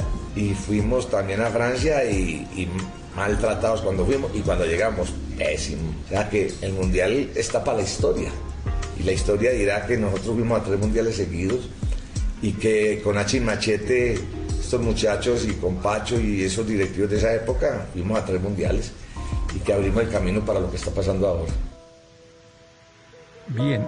Y de esos juegos en Europa, eh, tal vez de los, de los que más se recuerda fue un partido contra Escocia, cuando apenas eh, Colombia se, asomaba al mundo del fútbol y tiene una, anécdota- anécdota muy graciosa, Bolillo, con, con el cambio de banco, eh, que la cuenta aquí. Ustedes saben que Pacho es una persona muy prudente, respetuosa, serio, tranquilo, decente. Y yo soy como medio lo contrario. Entonces, eran los primeros juegos que teníamos nosotros en Europa, en Escocia. Y empieza ese partido, esos escoceses, meta y meta y meta, y nosotros tratando de jugar bien al fútbol. Hasta que yo me paré y le dije a, a Carlos, a Leonel, a ellos, le dije, bueno, bueno, vamos a meter con todo y después tocamos. y vamos a meter el duro y ah, bolillo, no nos ponga a dar patas, Pacho, pues nos están matando. No, bolillo, usted sabe que a mí no me gusta, ah, no jodas, Pacho, y me fui. Y me metí por allá. Cuando por allá hay una jugada y así, un foul, y se levanta un señor del lado a protestar el foul, cuando me doy cuenta era el técnico de Escocia, y yo, ay, güey, pucha, me tuve que volver para donde Pacho. Está- estaba al otro lado, en el otro banco. No, Bolillo, Bolillo es una, una, una caja de música. ¿Se acuerda, Javier, de cuando peleó con un hincha en el Atanasio? Cuando se Sí, encendió sí, a golpes sí, con sí, un sí. hincha. Lo que, lo que no sabíamos era que le había dicho el hincha. Ajá, a ver. Partido Quindío Nacional. Entonces, ¿qué fue que me gritó? Ah, bolillo pichurria. Yo, "¿Y ¿Quién? Vos sí, vos fue tanto. Yo, ya voy. Y subí y me agarré a puños con allá en lateral. En esa época existía la lateral. Pero subí a agarrarme a puños con él cuando llegó Alexis, Chicho, Chicho Pérez, llegaron todos. Ah, toda la tropa llegó. Todos manes me querían mucho y llegaron y bueno, se armó. Ahí tienen pues las, las anécdotas de Bolillo Gómez. Eh, tenemos todavía más para compartir con todos ustedes en el transcurrir del programa. Estamos en Blog Deportivo. Dos de la tarde, 56 minutos. Hacemos una pausa. Ya regresamos al único show deportivo de la radio. No te muevas, no te muevas, no te muevas, no te muevas, no te muevas, no te muevas. Blog Deportivo en Blue. ¿Qué tal una deliciosa torta? Unos ricos pastelitos, unas exquisitas galletas, un pan calientico, con harina de trigo, los farallones. Y es rico alimento, suave, rendidora. ¡Deliciosa y gustadora! Con el trigo de las mejores cosechas, harina Los Farallones. Calidad y rendimiento inigualable. Trabajamos pensando en usted. Estás escuchando Blue Radio. Es hora de volver al trabajo con toda la energía para cumplir tus propósitos. Es tiempo de cuidarnos y querernos. Banco Popular. Hoy se puede, siempre se puede. Hola, soy María Cecilia Botero y hoy quiero invitarte a que te conectes con la Feria Positiva, Feria Popular Digital para pensionados del Banco Popular, donde tenemos muchas actividades y beneficios especiales. Una feria diseñada exclusivamente para la generación que lo merece todo. Ingresa ya a feriadiamante.com y convierte tu día en un día extraordinario. Te esperamos, Banco Popular. Hoy se puede, siempre se puede. Somos Grupo Aval. Vigilado Superintendencia Financiera de Colombia.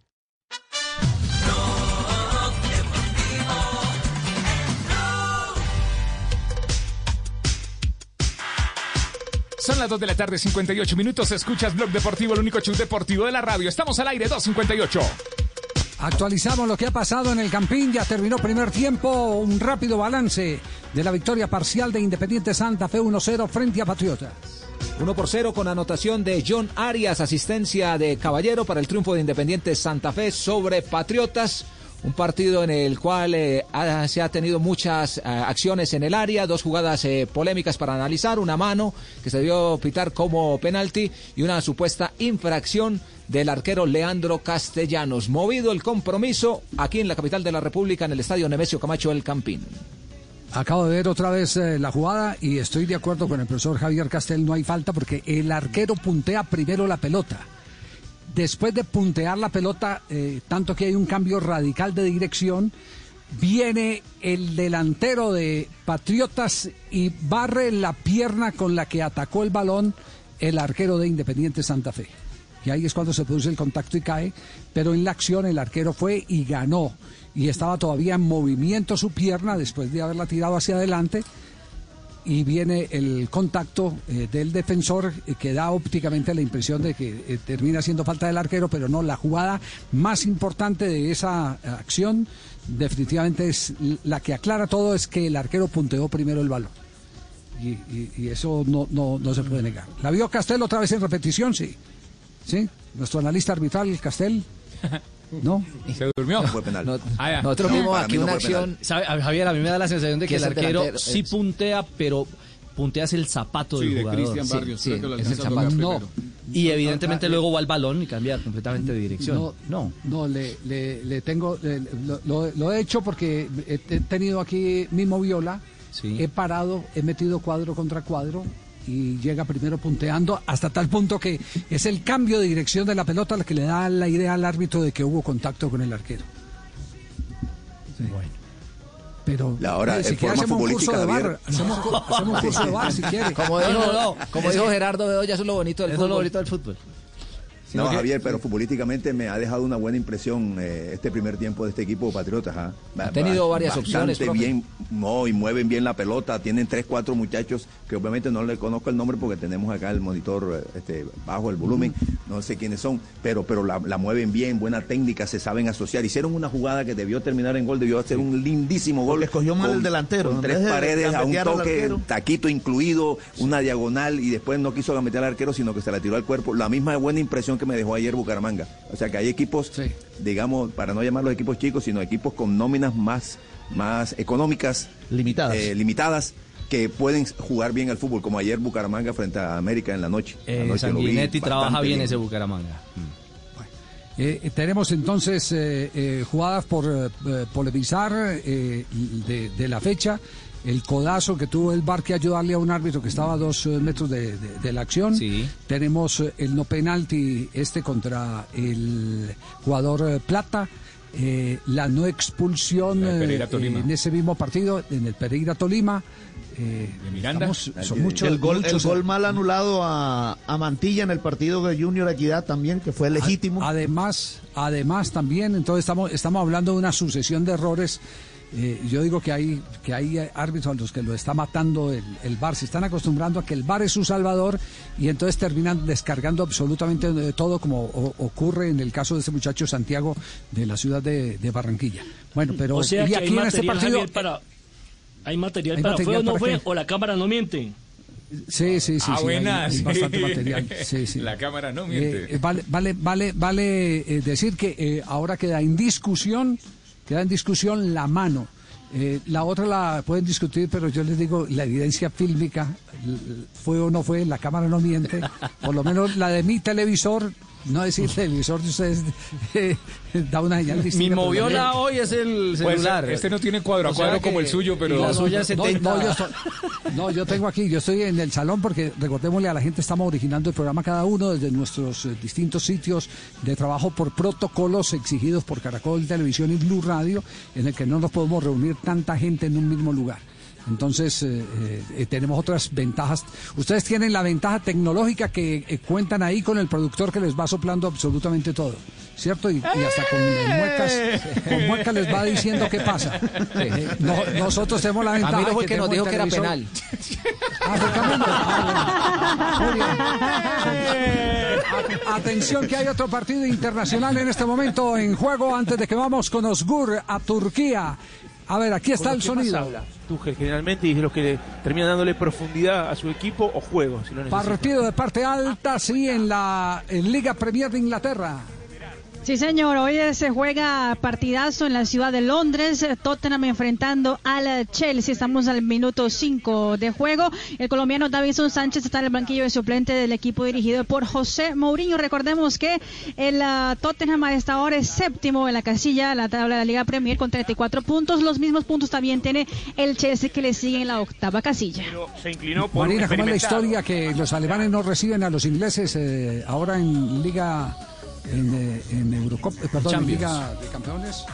Exactamente, hoy ya fue, eh, pues realmente eso salió la semana pasada, que la, el gobierno alemán anunció que tendría medidas, que estaba anunciando nuevas medidas eh, para los viajeros internacionales que querían ingresar al país en los próximos días, medidas que son eh, por tiempo indefinido. Eh, una de las medidas es que en los países que haya nuevas cepas ya constatadas del COVID-19, que en ese momento son Brasil, Reino Unido y Sudáfrica, no tendrían el permiso de ingresar al país. Pues bien, se le preguntó al gobierno alemán si los futbolistas o deportistas de élite podrían eh, tener excepciones y ya fue constatado en el día de hoy que los futbolistas no tendrán ningún tipo de excepción. Es decir, el ah, partido entre el ah, Leipzig y el, ah, y el Liverpool del próximo 16 de febrero no se va a poder jugar en Alemania porque los jugadores de Inglaterra no podrán ingresar a territorio alemán y a esta hora se está buscando entonces un campo neutral para poder jugar el partido. Si no encuentran Bueno, ese bien. campo neutral, pierden el partido 3-0 los alemanes por ser locales. Campo neutral es el organizador, entonces, el que Sí. lo tiene que encontrar. El, el Leipzig, que El Leipzig. Lo tiene que juega el partido de octavos de final como todos, local. Ellos son los que tienen que costear todo y encontrar el estadio. Uy, pues, ¿y ¿dónde será el más cerquita fuera de territorio alemán? Porque la Se habla de la Alemania Salzburgo. oriental. Salzburgo, Austria. Sí. Sí, de En Austria. Ah, sí, tiene que ser en Austria. Bueno, muy bien, quedamos, quedamos pendientes. Señoras y señores, arranca periodo complementario en el Campín. Arranca el segundo tiempo en el estadio Nevesio Camacho el Campín. Gana Santa Fe 1 por 0 con gol de John Arias, jugador que estaba en duda, pero aquí la tiene otra vez Arias. Va filtrando el pase, se viene aproximando otra vez el equipo cardenal. Un remate a red de pisto, balón desviado. Aquí prueba Caballero y saca meta para el conjunto de Patriotas Boyacá, Juan Pablo. Arrancan sin modificaciones para esta etapa complementaria los dos equipos. eh, Patriotas eh, también eh, tratando de llevar peligro al arco defendido por Leandro Castellanos. Y responde inmediatamente Independiente Santa Fe. Muy movido el compromiso en la capital de la República. 24 Y nos fechas de invicto está llegando Independiente Santa Fe como local en la liga. Muy bien, buen dato. Nos vamos ahora a Turquía, porque está Osgur, el original, eh, el, de, el, el suplente, el que está calentando en este momento. Aquí estoy pendiente. Estoy pendiente. Acá está calentando. Pero- Aquí está Osgur, el original. Lo último de Falcao García en territorio turco. Está aquí en Blog Deportivo. Adelante, Osgur. Hola Javier, buenas tardes. El Galatasaray se enfrenta este sábado a su eterno rival, el Fenerbahce, crecido tras la llegada de Mesut Özil. Radamel Falcao García terminó con su recuperación después de un mes en Madrid en el que ha recibido la ayuda de Joaquín Juan, uno de los mejores fisioterapeutas del mundo y ya vuelto a Estambul. Hoy por la mañana se ha incorporado al equipo entrenando en el primer y segundo parte del entrenamiento con el grupo. Sin duda fue una sorpresa para Terimi, también para todo el equipo, porque nadie esperaba que Falcao hubiese entrenado con el grupo tan rápido, justo al volver a Estambul. Falcao dijo al cuerpo técnico que está listo para jugar en el derby. Fatih Terim cree que no debe formar parte aún del once titular, pero Falcao estará en la lista de los convocatorios para el duelo vital. El nuevo fichaje, Mustafa Mohamed, será titular en la delantera. El colombiano deberá esperar en el banquillo. Özgür Sancar para Blue Radio desde Estambul. Hola Javier. Lo, lo Hola, último de Javier. Falcao, sí. Sí, Osgur. Hola Javier. El tigre Está confirmado, Radamel- o- o- Sí, sí, está sí. confirmado que el tigre, el tigre está a disposición del técnico, pero no va de titular. Eso es lo que está confirmado. Fatih Terim tenerlo listo, pero él no querer que jugar, ¿eh? El Tigre Radamel dejó todo al mundo con la boca abierta, ¿eh? Nadie esperaba que se recuperara tan pronto gracias a su fisioterapeuta. Que le dicen así porque cuando termina de trabajar se va para casino. ¿Eh? Está- Estamos felices porque el gran culiador venía de un deterioramiento físico, ¿eh? Porque Radamel aguanta más que coyote que persigue culecaminos, ¿eh? Corre, corre, Osgurre, Osgurre Sánchez, gratis para Blog Deportiva. Muy bien, gracias, Osgurre, muy amable. Dos noticias antes de ir al minuto, al minuto de noticias de nuestro equipo informativo. Dos noticias de Brasil, una que tiene que ver con el indio Juan Pablo Ramírez, atención que hay novedad, y otro jugador del fútbol colombiano que regresa donde ya ha estado en el fútbol brasileño. La tiene Marina Granciera, la información a esta hora. Pues Javier, dos noticias que acaban de aparecer en el fútbol brasileño. La primera tiene que ver con algo judicial. La policía civil reabrió el caso del ah, tema Gerson contra el indio Ramírez, el tema de racismo que se dio a finales del mes de septiembre en ese partido entre Flamengo y el Bahía. Después de que la justicia deportiva de la Serie A de Brasil haya dicho que no había pruebas suficientes contra ninguno de los dos lados, los abogados de Gerson reabrieron la investigación del caso y ahora está en manos de la justicia brasileña. Y aparte de eso, Javier, Johnny González, que estaba en el Benfica de Portugal, ya arregló su regreso al fútbol brasileño. En las próximas horas va a ser el nuevo refuerzo del Ceará en el norte de Brasil. Llegará a préstamo por un año. En ese equipo no dirigió eh, el eh, arquero goleador, sí. Sí, sí, sí, ahí estuvo. Rogerio Ceni. Rogerio, sí, claro. Exactamente. Muy bien, ahora sí viene el minuto de noticias aquí en Blue Radio. Blog Deportivo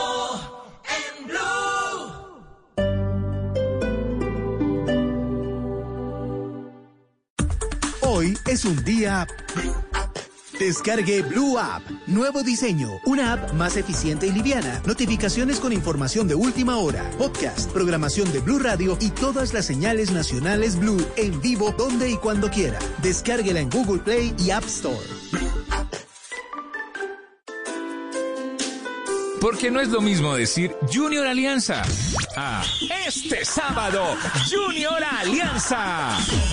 Y Nacional Boyacá Chico a Nacional Boyacá Chico. O este domingo Millonarios Pereira, Tolima Medellín a este domingo Millonarios Pereira, Tolima Medellín. Fútbol profesional colombiano. Porque no es lo mismo hacerlo con amor que hacerlo normal. Blue Radio, transmitiendo el fútbol con amor. Blue Radio, la nueva alternativa.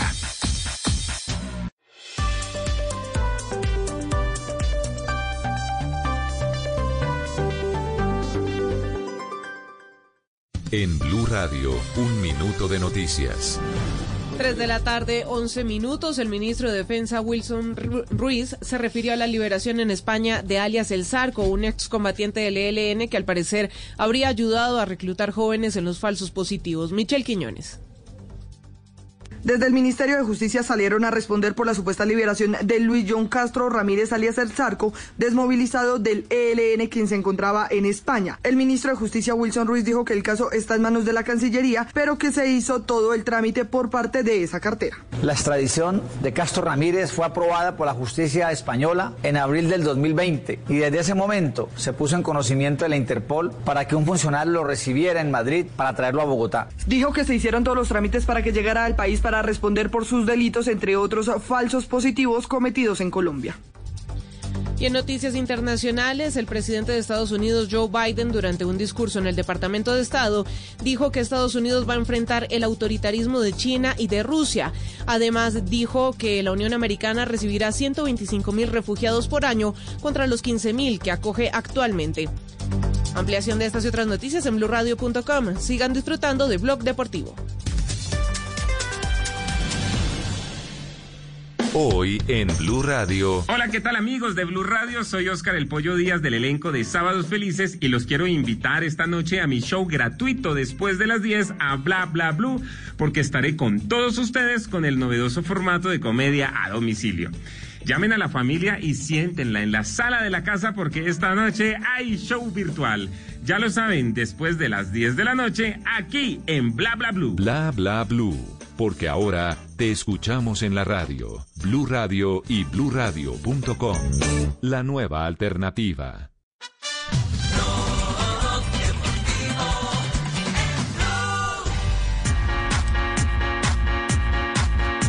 De la tarde.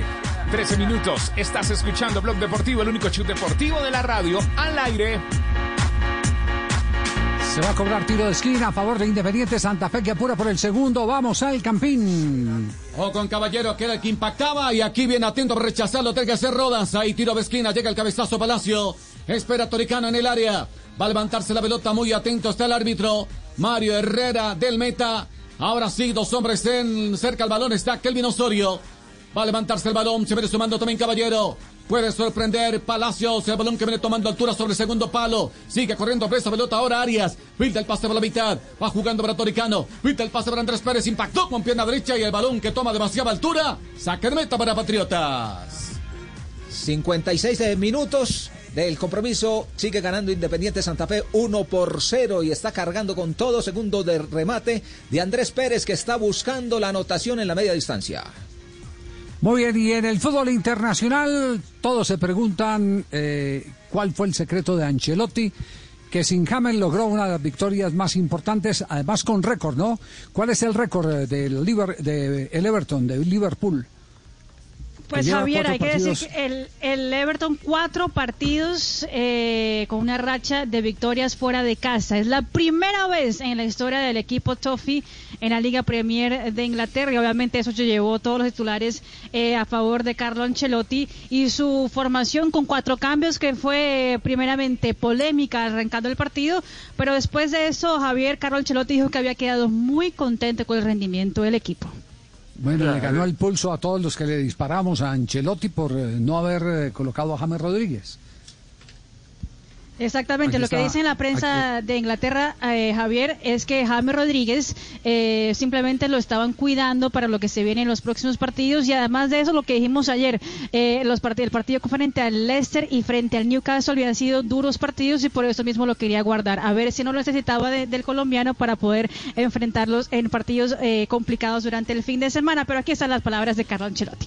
Yeah, really pleased because the reaction Sí, estoy muy contento porque la was reacción. Después de la derrota frente al Newcastle fue muy, buen- muy buena.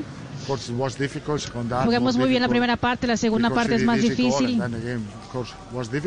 Y después vienen goles, pero aguantar el partido es muy difícil, pero tuvimos varias uh, opciones en contraataque. Sufrimos en la segunda parte, pero lo importante es que tuvimos tres puntos y, y hemos ganado Really después de una muy buena primera parte, dice eh, Carlo Ancelotti. Hubo también elogios para jugadores eh, colombianos en el partido. Jerry Mina, recordemos, estuvo en la formación titular eh, y Ben Goffrey, que estuvo compartiendo en la, la defensa junto con el colombiano, le dio elogios a Jerry Mina. Escúchenlo.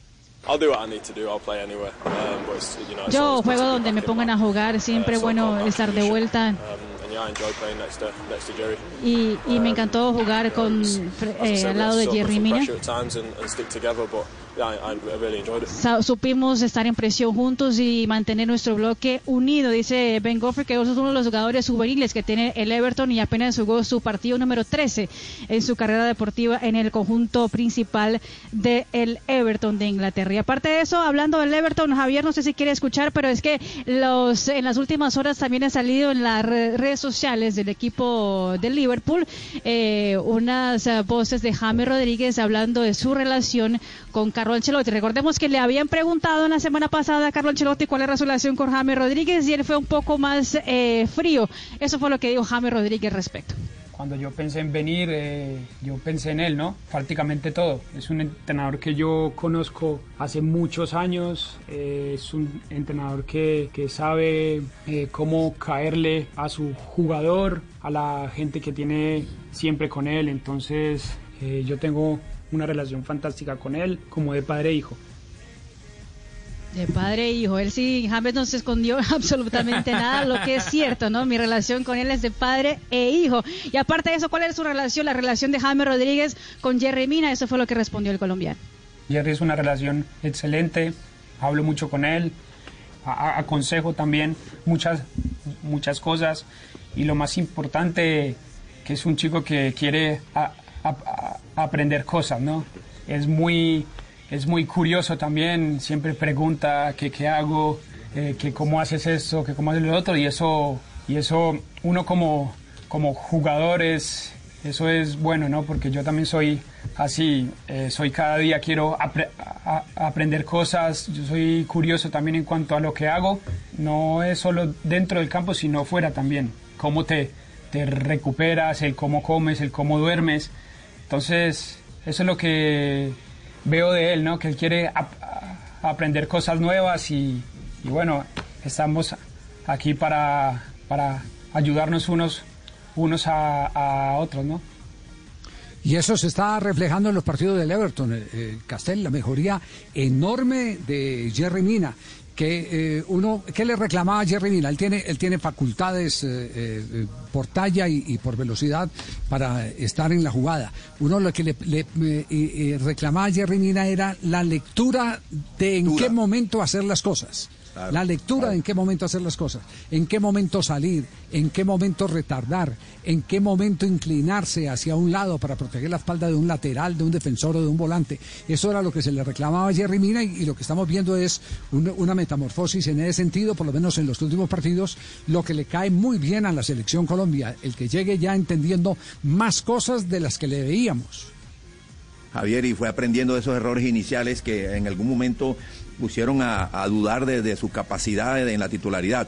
De hecho, yo creo que eh, le encontró momentáneamente su mejora futbolística cuando empezó a jugar con tres centrales, lo, cubrió mejor, y ya después de eso, tres, cuatro partidos que jugó con tres centrales, ya lo puso a jugar eh, normal, en su posición normal, eh, va a centrar con otro, nada más, con dos, y ha, ha crecido mucho este, Mina. Está mejor ubicado, mejor posicionado, toma mejores decisiones porque ya sus otros atributos, el juego aéreo, el cabezazo, su perfil defensivo, sus zancadas, ya, bueno, eso ya sabemos que lo, que lo tiene. Eso, el que tú acabas de decir, Javier, de tomar las mejores decisiones, de, de leer mejor la, la, la, jugada del partido para posicionarse mejor, para saber si anticipo o retrocedo, para no salir jugando por donde no debe ser. Todos esos pequeños detalles de lectura de juego, de toma de decisiones, las ha mejorado muchísimo eh, este Jerry Mina. Alentadores Ya en no todos los conceptos que hay sobre. Jerry Mina. ¿Cómo, cómo, Cuando panita? llega a crecer más, dos metros diez. No, no, no, no, no es crecer futbolísticamente, panita, ¿no? Ah, No bueno. es de tamaño, panita, sí. Ahí está llamando el mister. Está llamando el mister, sí. Conteste, Tibaquirá, hombre. Contéstele. Conteste, don Javi. ¡Aló! Hola a todos. Eh, bueno, eh, me dolió bastante dejar a mi pequeño en la banca. eh. Me rompía el corazón su carita, eh, pero era lo mejor para todos, eh, porque se vienen partidos muy difíciles y mi nené tiene que estar al 100%. Siempre lo Oh, voy a cuidar, ¿eh? Esa relación es indisoluble. Ya James reconoce que es su papá. Eh, eh, Ancelotti en la última rueda de prensa, en la última rueda de prensa dijo que no, que es igual a todos, pero Sí, ya, el hay quien mandó a hacer la prueba de ADN. a ver. Ahora, ahora con las declaraciones James lo metió fue en problemas. Sí, James lo metió en Sí, sí, problemas. sí. Conteste, Nelson. Ay, conteste otra vez antes de ir a comerciales. Conteste, Nelson. Hello. Hello, hello, disculpen. Ay, no, voy a regañar a mi perrito. ¿Cómo va a hablar en público de nuestra relación? Eso es algo muy privado. Yo lo consiento y lo mimo para que los demás no se pongan celosos. Pero ¿cómo me va a hacer esto? No, no, no, chiquitín. Chiquitín. Chiquitín.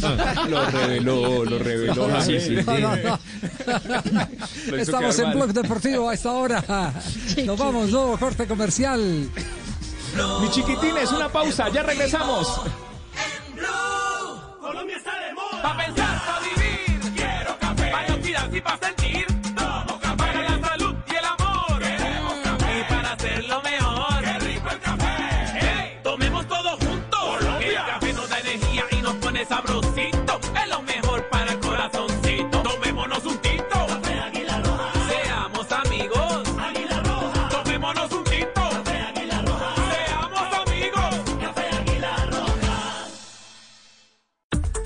Despierte en modo. Descargue Blue App. Nuevo diseño. Una app más eficiente y liviana. Notificaciones con información de última hora. Podcast, programación de Blue Radio y todas las señales nacionales Blue en vivo donde y cuando quiera. Descárguela en Google Play y App Store.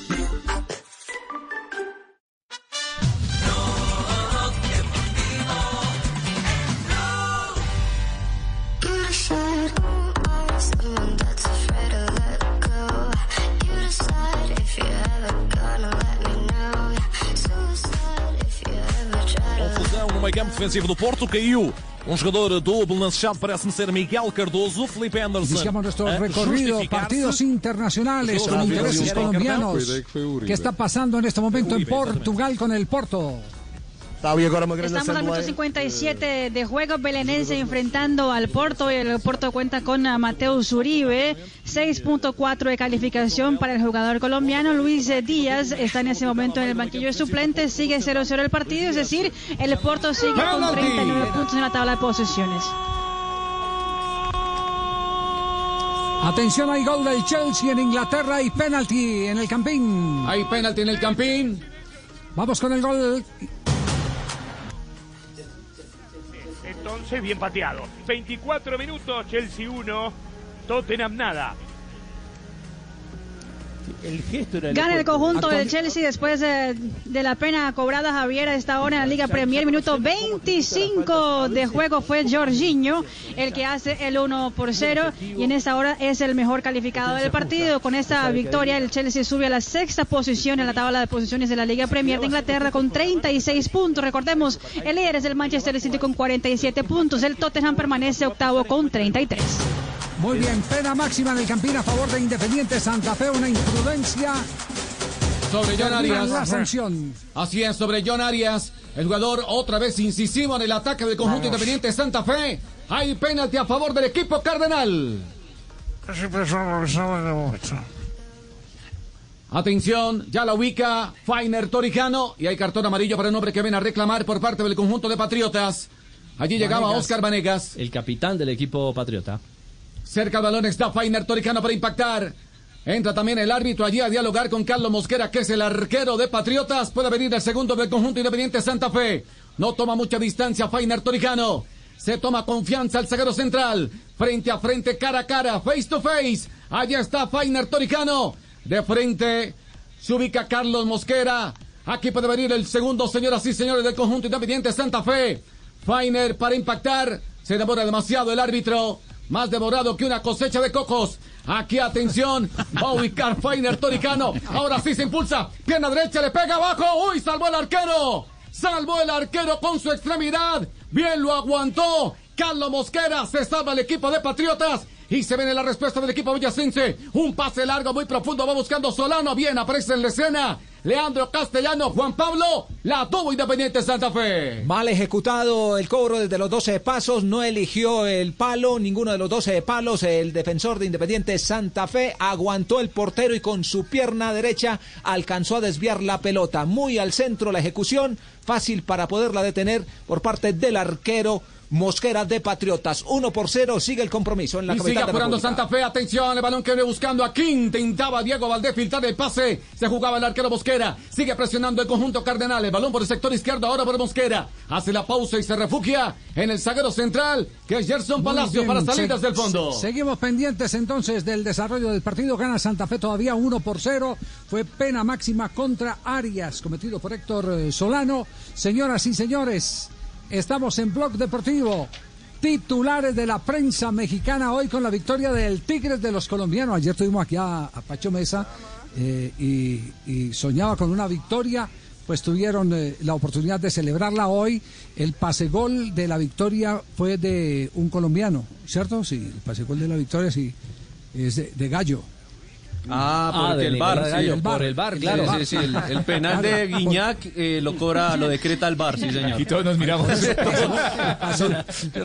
gol de los colombianos, el pase gol fue del bar, para que vea por qué Gallo lo tiene la Confederación Suramericana y la FIFA entre los mejores bares, porque el árbitro del partido no vio que había una mano y él como eh, juez bar inmediatamente la cantó. Eh, los eh, titulares para ir al desarrollo del partido, para tener detalles, porque eh, es un buen comienzo para el equipo de Ferretti. El gráfico de México titula Tigres gana 2-1 al Ulsan Hyundai y se cita con Palmeiras en la semifinal del Mundial de Clubes. El periódico Adrenalina, que es un deportivo mexicano, dice remontada de Tigres a semis del Mundial de Clubes.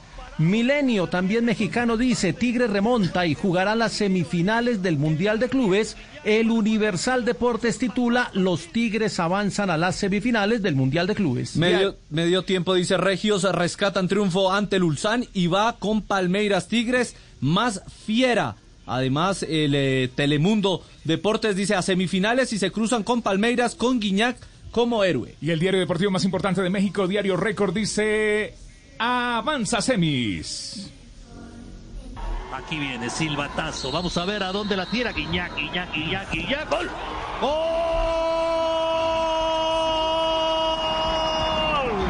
¡De los Tigres! ¡Qué manera de tirar el penal! Engaña al arquero aunque no lo hubiera engañado. Esa no la detiene nadie. En el final de la primera parte ya ganan los Tigres, Toño, dos goles a uno. ¿Qué colombianos estuvieron en el terreno de juego para este partido eh, del Campeonato Mundial de Clubes en Qatar?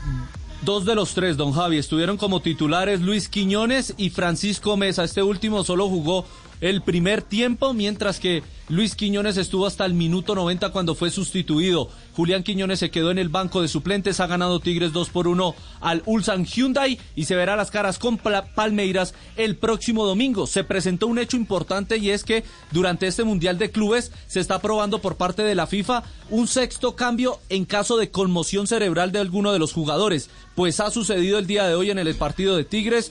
Eh, Aquino, Jesús Aquino, ha salido con conmoción cerebral luego de un choque de cabezas con uno de los surcoreanos y ha tenido la posibilidad el Tuca Ferretti de hacer el sexto cambio, pero al cual no ha tenido que llegar. Dispuso solo de hacer eh, cuatro cambios, pero hubiera podido hacer seis luego de que se presentara este hecho. El otro partido del día, el Al Ali de Egipto le ganó 1 por 0 al Dujail, el equipo local, y el, eh, los egipcios se enfrentarán el próximo lunes al super favorito Bayern Múnich.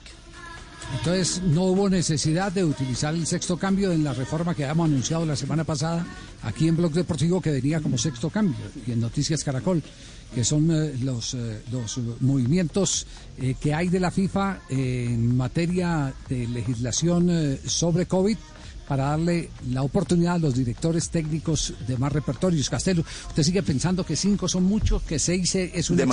Sí, sí. ¿Sí? Sí, sí, para mí, desde el punto de vista futbolístico, táctico, eh, eh, lo entiendo desde la situación actual, desde el punto de vista físico, para, para cuidar y esas cosas. Eh, Pero desde el punto de vista ya del trámite, de las decisiones, de lo táctico, la verdad de traumatiza baloncesto. demasiado. Estamos en Lo que pasa pandemia, es que eso, eso se convierte en una ventaja Sí, sí, para sí, los que no, por tienen- eso lo entiendo. Los que tienen eh, Por alta eso lo chequera. entiendo. Los que tienen una buena chequera Pero- es una gran ventaja.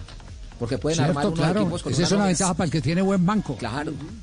Pero Javier, ¿sabe que sería una buena, una buena revisión, una buena investigación saber eh, aquellos equipos que hicieron los cinco cambios, qué resultados realmente en el trámite del juego? Lo que pasa es que eso es muy, no, no sé si... es que no mira el resultado, más bien mire si cuántos apenas jugadores dejaron de lesionarse, si ape- por, por lo menos. No, claro, sí, ese, ese también, ese detalle también hay que tenerlo en cuenta, por- por- por- en cuenta aquí, porque, porque una de las medidas es justamente proteger eh, la integridad física de los jugadores. Porque, Sí, claro, sí. en el, re- en la, re- como estuvieron parados tanto tiempo en la reanudación, eh, eh, ¿qué, qué, qué conflictos han encontrado? Han encontrado eh, mucho problema muscular. Y si no, mire lo que acaba de pasar con Boca Junior, que contrató a Marco A Rojo, Rojo. ahora le dicen Marco. Roto. Eh, eh, sí, no, así lo están, así lo están, los memes lo están utilizando y lleva más de un año sin jugar y en el primer entrenamiento, Claro. los primeros movimientos con Boca se lesionó. Entonces la medida esa era buena, pero creo que eh, va a haber que ir pensándolo desde el, el nivel técnico y eh, el equilibrio deportivo, por- porque lo que le dice Juanpa es cierto, el que tenga una mejor chequera eh, tendrá una mayor ventaja con los cinco y con, y con los seis cambios. Cuando se aplique ese sexto cambio por, por, por primera vez que está dentro de las propuestas eh, que, con las que se ejecu- ejecutó este campeonato mundial de clubes. Eh, entre otras cosas hay otra, otra noticia de Qatar. Eh, noviembre, selecciones árabes, como no hay Copa Confederaciones que se acabó, las selecciones árabes estarán jugando una especie de mundialito. Y no solo las selecciones eh, eh, del Golfo Arábico, sino de eh, el norte de África. El caso, por ejemplo, de Marruecos, el caso de Argelia, y- Egipto. Y, y Egipto, exactamente. Van y van a jugar, ese va a ser el laboratorio. En diciembre de este año, en diciembre de este año ese va a ser el laboratorio. Estamos en Blog Deportivo, vamos a un rápido corte comercial, luego más de bolillo y estaremos más adelante con un nuevo minuto de noticias para ustedes. 3 de la tarde, 33 minutos, no te muevas. Estás en Blog Deportivo a las 4, Voz Populi. Blog Deportivo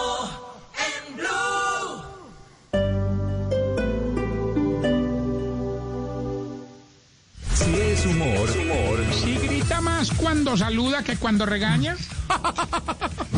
Se está poniendo bien. si es Los opinión, únicos que no han aprendido en esta pandemia a adaptarse a las nuevas circunstancias pareciera que son los maestros agremiados en FECODE. Porque todo eso que nosotros hemos hablado seguramente tenían que haberlo trabajado durante un año. Pero es increíble que en un año no hayan dado ningún paso entendiendo cuáles son las nuevas circunstancias de lo que ocurrió. Esa es mi crítica básicamente. Voz Populi, Exigimos que cuando el jefe haga un chiste malo, uno no se tenga que reír a carcajadas para conservar el puestico.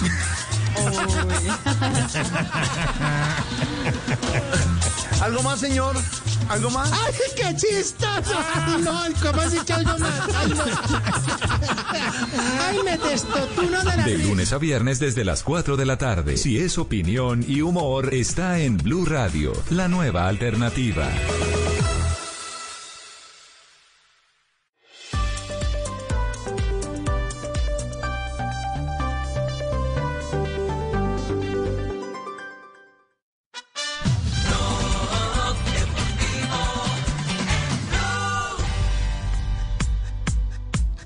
Son las 3 de la tarde, 35 minutos. Seguimos en el mejor programa deportivo de la radio. El único show deportivo, Blog Deportivo. Y a esta hora compartimos las frases que hacen noticia hoy en Blog Deportivo. Suéltala, suéltala.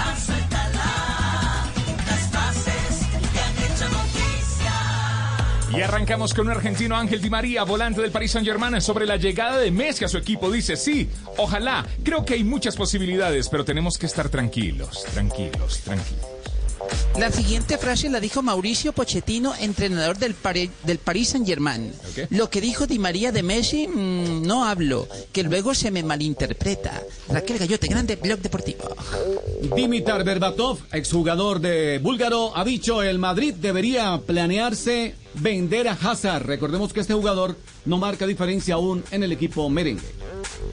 Nicolás Russo, presidente de Lanús, ha dicho, Messi ya no es el mejor del mundo. Oh, bueno. Mustafa Senjid, el presidente del Galatasaray, dice lo siguiente: si yo hubiera fichado a Osil, levantaría una estatua suya frente al estadio. Y esto lo dijo Giorgio Chiellini, defensa de la Juventus. Ibrahimovic es el mejor enemigo de mi carrera. Todo le saca la piedra. Y Carmelo Espeleta, el CEO de Dorna, empresa organizadora del Mundial de, de MotoGP. Honda no ha abierto ninguna investigación por Marc Márquez. Y Thomas Tuchel, el entrenador del Chelsea que le gana 1 por 0 en este momento al Tottenham, dijo, si le gano a Mourinho me beberé un gin tonic. Y esto dijo el director deportivo de Lineos, Dave Brayford, dijo lo siguiente, todos deben esperar a que Tom Dumoulin regrese con una sonrisa. Y Antoine Griezmann, el francés, el campeón del mundo, delantero del Barcelona, dijo lo siguiente, ahora me falta ser regular, estoy muy bien desde enero. Buenas tardes. Profesor Mocus. Profesor, no hay marinómetro, pero hay marinómetra. Bien, gracias. A mayor masa, a mayor masa, mayor fuerza de atracción. Tamales Don Luis.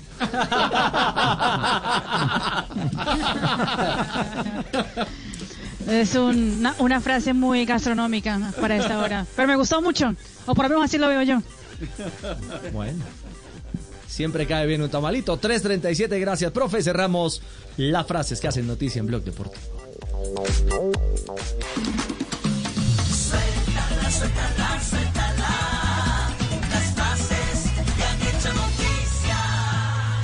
3.37. Eh, ¿Qué tal si nos vamos? ¿Cuántos bolillazos nos faltan, eh, Jota? No, nos quedan todavía como seis. Pero hay, Bueno, hay uno vamos buenísimo, con, tres bolillazos. No, pero, Bueno. eh, eh, pero- Tranquilo, no vaya a Ah, mandar no, en no el pierda, no pierda el, o- no pierda el orden. No pierda el orden. Tranquilo que metamos los Bueno, seis y no pierda el orden. Porque el más bueno es el que más sabor deja. ¿o no? Sí, dejemos ese de último entonces. Bueno. Exacto, sí, sí. No se adelante. Pues bueno, ¿por qué, último. por qué al Javier, ¿por qué al Medellín le dicen el Milancito? Yo le había escuchado ese, ese apelativo a Fabio León Naranjo muchas veces, pero, pero no sabía que Bolillo era el del Milancito.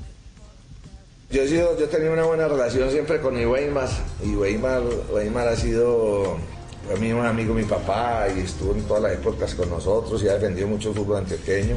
Entonces yo tenía confianza con él cuando yo dirigía Nacional y Weimar me entrevistaba y yo siempre le preguntaba, hey Weimar, ¿cómo con Milancito? ¿Cómo con yo, cuál Milancito? Pues el poderoso mío, el poderoso. En esa época el Milán era el equipo boom del mundo. Yo decía que el Medellín era como el Milan. El de Arrigo, El de Arrigo, sí. El que jugamos nosotros en el 89. Y ahora, y ahora dirige al Milancito. Se define como un entrenador muy sencillo, no le gustan eh, los términos y, y la terminología moderna y le gusta el fútbol simple. Yo lo que más tengo es ser espontáneo. Dentro de esa espontaneidad soy muy simple. Y dentro de esa simpleza dirijo como cuando la gente cocina. cuando la gente come. Sí, así yo siento el fútbol también, lo tengo así. Entonces, es lo que yo, la sensibilidad que yo tengo por el fútbol. ¿Sí me entienden? No es que la preparación física, no es que la intensidad, no es que la velocidad, no es que las palabras nuevas, no es que lo rondo, no. Lo llevo así como sensible, como lo llevo en la sangre, en el cuerpo. Entonces es un sentir. Para mí el fútbol es un sentir. Nunca ha sido un libro, nunca ha sido un computador, nunca ha sido una palabra nueva. Es lo que yo jugué cuando era pelado. Eso para mí es el. Y, y una más, la del orden, que ha sido la palabra eh, que más ha utilizado en esta época con el Medellín, tiene claro que el, el- tema del orden sirve para todo.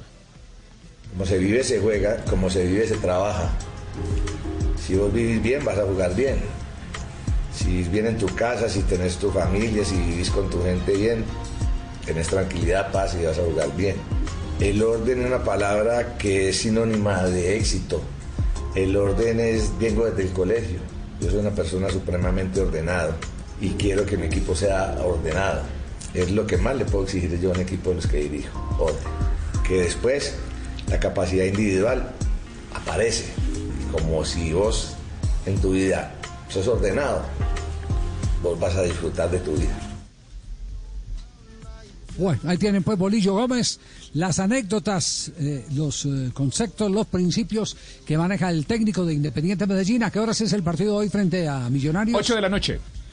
8 de la noche, el Atanasio. será a las 8 de la noche. Estadio Atanasio Girardot. Estamos en Blog Deportivo, vamos al minuto de noticias y seguimos con más información e invitados para ustedes aquí en esta tarde de Blue Radio. Y nos queda de bolillo todavía 3 de la tarde, 41 minutos. Estamos en la fecha 4 del fútbol profesional colombiano. Campín de Bogotá, Santa Fe 1, Patriota 0. Minuto 82 de juego. Ya regresamos a Blue Radio. Blog Deportivo en Blue. ¿Qué tal una deliciosa torta? Unos ricos pastelitos, unas exquisitas galletas, un pan calientico, con harina de trigo, los farallones. Y es rico alimento, suave, rendidora, deliciosa y gustadora. Con el trigo de las mejores cosechas, harina Los Farallones. Calidad y rendimiento inigualable. Trabajamos pensando en usted. Si eres de los que asume una actitud diferente para generar un cambio positivo, para ti llegó Iwa, agua envasada en cartón de bosques manejado responsablemente, con tapa hecha de caña de azúcar que conserva la pureza de su origen natural. Iwa, una nueva forma de cuidar de ti para cuidar de nuestra tierra.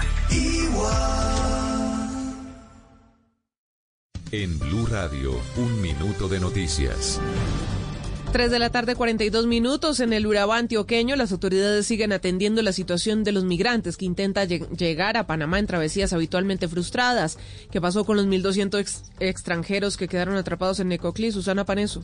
empezó esta mañana el despacho en lanchas de los cerca de mil migrantes haitianos, cubanos y africanos que tienen como destino Estados Unidos. La alcaldía de Necoclí junto a la fuerza pública acompañaron la logística en el muelle. Jimmy Rivas es el secretario de gobierno de Necoclí. Esperamos eh, de que con este eh, corredor humanitario que se abre, de cierta manera, eh, estas personas puedan hacer su tránsito de manera segura. Y Medicina Legal informó que debido a la alta solicitud de sus servicios, abrió un nuevo punto de atención en Kennedy para atender a los usuarios. Silvia Charri. Sí, dice Medicina Legal que durante la pandemia continúa prestando el servicio de valoraciones médico-legales de manera permanente, que durante enero del 2021 ya se han llevado a cabo 3.548 valoraciones solicitadas por diferentes autoridades a personas privadas de la libertad y que ante la contingencia registrada en los últimos días por la cantidad de usuarios que acuden a solicitar los servicios del instituto, se tomó la determinación de abrir un nuevo punto de atención en Kennedy como apoyo a esos servicios que se prestan en las unidades de atención al menor, la sede central en Bogotá y la UPJ de Puente Aranda.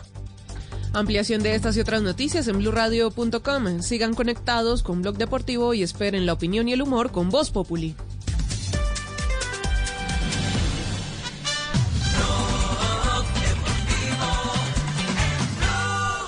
One, two, three, let's go.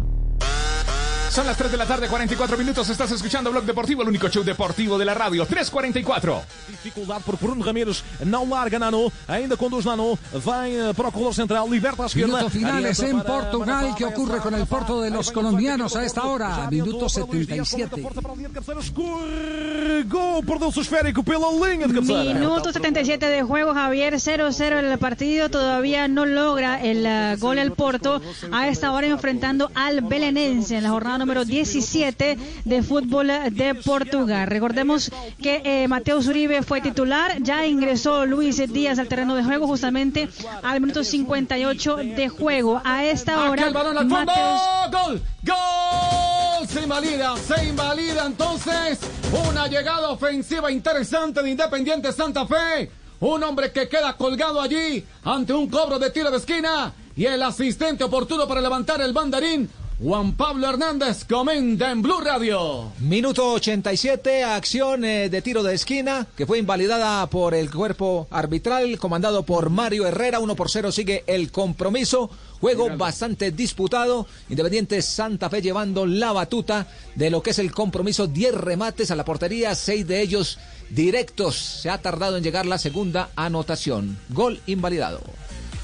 Sí, ¿De quién fue el fuera de lugar? De Daniel Giraldo. Daniel Giraldo en el segundo, en el segundo palo. En el segundo palo, Sí, así es. Sí, sí, sí, así es. Bueno, eh, de- decíamos, eh, eh, Mario iba a rematar lo de Portugal antes de ir a Inglaterra.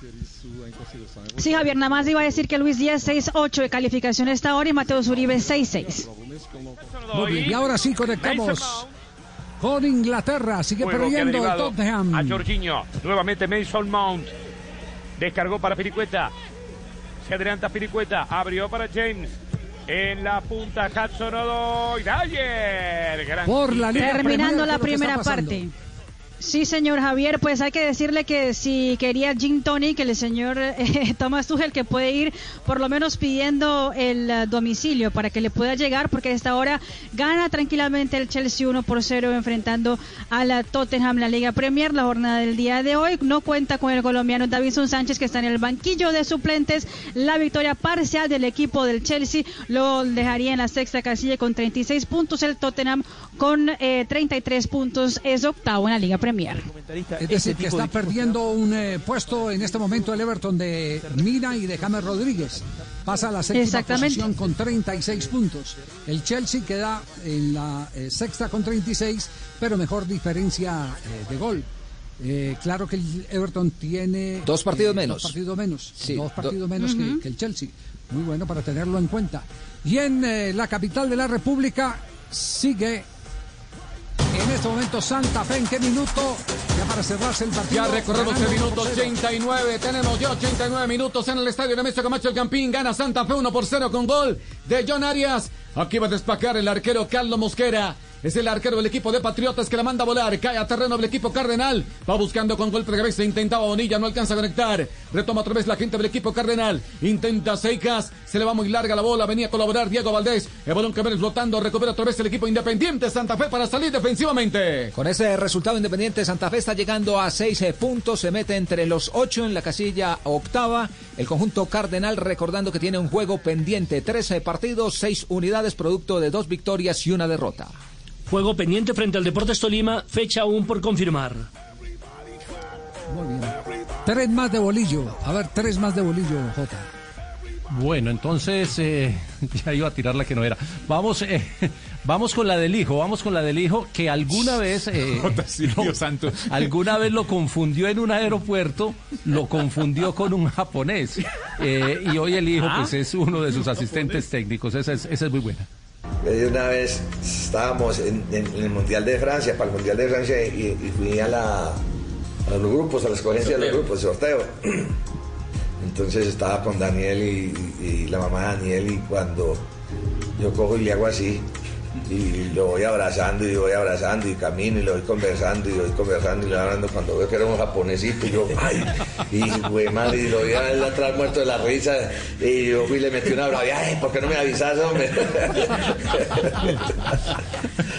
Perdió el lío. Y japonesa, además. Muy buena, muy buena esa, muy buena esa, sí, sí, sí. sí, Esa sí. es muy buena. Nos, nos quedan dos, Javier. Mire, habló de la final del 2012, cuando Medellín fue subcampeón en el- la final en Bogotá contra Millonarios, en lanzamientos desde el punto penal. Eh, dice que, que el árbitro fue injusto en ese partido. Ya era un partido de donde se había acabado el trabajo táctico, donde se había acabado todo lo que un técnico puede decir. Entonces ya era un partido de quién nos puede defender. Y tiramos la gente que uno dice, bueno, eso fue, eh, eso fue como ustedes, la felicidad, de las felicidades más grandes que yo he tenido en el fútbol. Eso fue una felicidad grande como la final de, soy muy orgulloso de esa final del año 2012 en Bogotá contra Millonarios, que jugó todo el año bien con una gran nómina y nosotros no tuvimos a Biafara, no tuvimos a, Germán, no tuvimos la titular, jugamos con pelados, a punta de orden, a punta de táctica, inclusive me fue, parece que fue injusto, no voy a quitarle el título a Millonarios, no. El título lo ganaron y jugaron bien todo el año, pero el partido ese árbitro sí me dejó con mucha aborrición porque la expulsión de Pipe sí fue lo más descarado. El jugador de Millonarios hace un gol y hace lo mismo que hizo Pipe y a él no lo expulsó y a Pipe. Pero enmudecimos el campín, jugamos bien, la hinchada nos recibió como si hubiéramos estado campeones y fue un orgullo. No se ganó el título, pero sí quedó para el recuerdo, un recuerdo muy lindo que tengo. El árbitro Bueno, de ese ¿y qué- partido fue Juan Pontón. Juan Pontón, que no, que no volvió a pitar, ¿no? No volvió a No, pitar, nada, se lo borraron. Des- Y- qué que curioso, y qué curioso, Javier. borraron, ¿no? Sí. Y qué curioso, Javier. Este año se vuelven a enfrentar los mismos técnicos del 2012. Hernán Torres, que era el técnico de Millonarios en aquella oportunidad, y ahora del Tolima, y Bolillo con el Medellín, pero ya en la Copa Colombia. El final de la Copa Colombia, sí. El partido de esta noche es eh, Gamero Medellín contra, Millonarios, sí, contra señor. Bolillo Gómez. Sí, sí. Pero en la Copa Colombia serán eh, los eh, dos técnicos que disputaron el, el título aquel año en el, en el que se dio la última estrella de Millonarios. La última, ¿cuál es? Ve- no la suelte todavía. Nos queda una. Sí, nos queda una. Jota, calmado. Sí, nos queda, nos queda la- para mi gusto, Javier, la mejor anécdota que Bueno. contó ayer Bolillo. Eh, Bueno, muy bien, tiene perfecto. que ver espere, espere, tranquilo, tranquilo, tranquilo. No, le voy a dar un anticipo. No, no, no, no, no, no, no, no, no. Ustedes no no, dicen si al oyente hay que Antici- anticiparle algo, pues. No No, no, no, al oyente hay que darle la expectativa. Eh, eso, eso me enseñaron a mí. Pues, Claro, no o- es así, don Javier, es así, es así. No, pero es que no voy a Pero decir no, el que se la no, tira.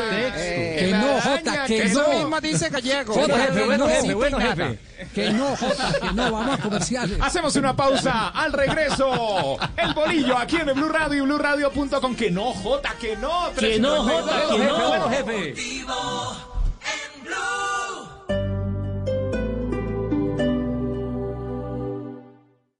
Esta noche en Bla Bla Blue. A las 10 en nuestro espacio de comedia a domicilio tendremos para todos ustedes desde Sábados Felices al Pollo Díaz. A las 11, como es jueves de TVT, jueves para recordar, hablaremos sobre un año en el que por la amenaza del Y2K muchos creían que todo esto se iba a terminar, el año 1999, con sus protagonistas, sus hechos y su música, al lado del gran historiador Nicolás Pernet. Y después de medianoche abrimos nuestra línea telefónica porque en este talk show hablamos todos y hablamos de todo. Así que esta noche si quieren sálganse de sus casas, pero a través de la magia de la radio. Bla Bla Blue. Porque ahora te escuchamos en la radio. Blue Radio y BlueRadio.com. La nueva alternativa. Despierte en modo.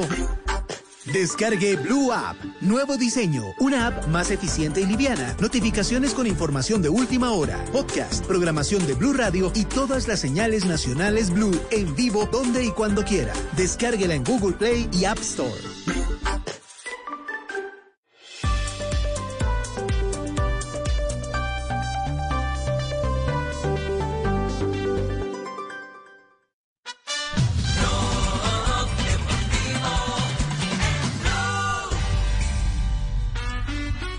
Estás viviendo la fecha 4 del fútbol profesional colombiano en Blue Radio, Blog Deportivo, el único chute deportivo de la radio. Se juega en el Campín, Santa Fe 1, Patriota 0, minuto 90 más 4 hasta el 90 más 5, Pepe. Estamos en el epílogo del juego. Atención, va buscando la pelota ahora Seicas. Decide jugar en corto para Giraldo que la va cambiando rápidamente en dirección de Bosquera que la tiene que reventar con pierna zurda. Y aquí el árbitro, Mario Herrera del Meta, le pone punto final a este compromiso. Gana por la mínima diferencia Santa Fe 1 por 0 sobre Patriotas.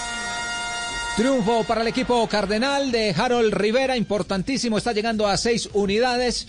Un partido que le faltaron más goles eh, por las opciones que se generaron, sobre todo en el segundo tiempo para Independiente Santa Fe, penal desperdiciado por Torijano y un primer tiempo donde Patriotas inquietó, generó opciones, pero estuvo inmenso el arquero Leandro Castellanos. Termina en la capital de la República, vuelve el fútbol a Bogotá. Recordamos eh, cómo eh, fueron los resultados de la jornada hasta este momento, faltando 10 millonarios hoy en las horas de la noche. La fecha 4 del fútbol profesional colombiano arrancó con Envigado, Jaguares de Córdoba 1 a 1 quedó el encuentro. Boyacá Chico cayó frente al Deportivo Cali por un gol. Deportivo Pasto y Atlético 1-0. Nacional no se hicieron daño. La Equidad venció 1 a 0 al Junior de Barranquilla. Deportivo Pereira y Deportes Tolima 0 a 0 quedó el encuentro. Alianza Petrolera y Águilas Doradas. Águilas venció Alianza 2 a 1 quedó ese encuentro. América de Cali y No, Atlético lo Bucaramanga 0 a 0, Cero, Tulio. Y acaba de terminar en el Campín de Bogotá. Independiente Santa Fe 1, Patriotas de Boyacá 0. Hoy a las 8 de la noche, cerrando esta fecha 4, Independiente Medellín, Millonarios. Y así está la tabla así- de posiciones. El Perfecto, Deportivo la Cali, tabla. 10 puntos. Junior, 9 unidades. En el segundo lugar, Atlético Nacional tiene 7 puntos. Jaguares de Córdoba, 7. La Equidad tiene 7. Millonarios en la sexta casilla con 6 puntos. Independiente Medellín tiene 6 puntos. Eh, octavo aparece Independiente Santa Fe con el triunfo de hoy con seis unidades. Pasto aparece en el puesto número 9. Tolima es décimo con cinco puntos. Bucaramanga tiene cuatro unidades, al igual que Río Negro, que es eh, 12. En el puesto número 13, América de Cali, Tulio con 12 puntos. Envigado Eh, tiene María. 12 puntos en la casilla número 14. Deportivo Pereira tiene 2. Once Caldas tiene 1. Boyacá Patriotas solamente ha sumado un punto y mereció algo más por lo que hizo en el primer eh, tiempo. En el puesto número 18, Alianza Petrolera con un punto y en la última casilla, Boyacá Chico con una unidad. Eh, atención a esta noticia que se está anunciando. Fíjese, hoy es protagonista este jugador de dos noticias, el indio Ramírez, el que se abre una nueva investigación por insultos racistas ya con la Policía Civil de Brasil. Pero acaba de trinar Jorge Pisi Restrepo, periodista connotado, eh, hermano de, de Carlos El Pisi Restrepo, el director técnico. dice, atención, se lesionó el jugador. Indio Ramírez, rotura de cruzado anterior y comprometido el menisco. Nacional tiene 60% y Club Leonel 40%. Fuerza Indio. Marina, ¿qué ha podido averiguar si ha tenido contacto con la eh, gente de Brasil? Sí, Javier, eh, ya eh, me he comunicado con los periodistas que cubren al Bahía en territorio brasileño. Me contactaron que es cierto que él salió eh, del partido donde el Bahía terminó cayendo frente al Fluminense eh, ayer en la jornada del fútbol brasileño. Eh, aparentemente fuera una lesión de que parecía ser en, en el pie pero y él incluso quedó haciendo tratamiento de hielo en el banquillo de suplentes, pero el médico del equipo después del partido, Rodrigo Daniel, dijo que eh, Ramírez había sufrido una torsión en la rodilla izquierda con edema. La noticia hasta ahora, lo que dicen los colegas es que hoy le iban a hacer el examen, todavía no hay ninguna información oficial, por lo menos de parte del equipo. Pues de parte del equipo, pero yo la verdad confío mucho en la fuente de, de Jorge El Restrepo, Claro, claro. eh, por una razón fundamental, porque él es muy amigo de ese círculo y seguramente ya habló con el jugador. Ya tuvo la oportunidad de hablar con el jugador para haber emitido una eh, noticia de, de este talante. Eh, lo único cierto es que no ha sido un buen día entonces para el Indio Ramírez. La noticia de que vuelve y se abre, pero ya no a nivel de tribunales deportivos, sino de la Policía Civil brasileña, el famoso caso de agresión racista. Eh, y lo de hoy, eh, pues es como para uno sentarse a llorar. La única buena noticia que puede tener es que lo despachen rápidamente a hacer la, la recuperación en Medellín. Sí, porque de acuerdo. si, si se queda allá, aquí- allá lo meten preso, seguro que lo meten preso. Sí, muy bien. Eh, ahora sí, Jota, ahora sí, sí, Jota. ya sí. Eh, ¿Cuál es? Pero titula primero, pero titula primero cu- cuál es la anécdota eh, final de Bueno, Bolívar. mire, eh, a- eh, ¿cómo, cómo los entrenadores de fútbol, como Bolillo, hacen que los periodistas se vayan a otro tema y no al tema en el que le están dando varilla al técnico? Es decir, cómo se, arma una, cómo se arma una buena un cortina de humo. Claro. Pare un instantico. Eh, él se refiere a esta noticia que en su momento transmitimos. Escuche. Profe, profe, ¿qué le pasó, profe? ¿Qué le pasó? Yo diría que, que ¿Qué le pasó con los zapatos, profe? Las 12 de esto y me puta. Eh, y me puta y tan incómodo. Y, y yo miro. eh, Cuando me pongo así, ay, me puta, ay, Segundo, mami, como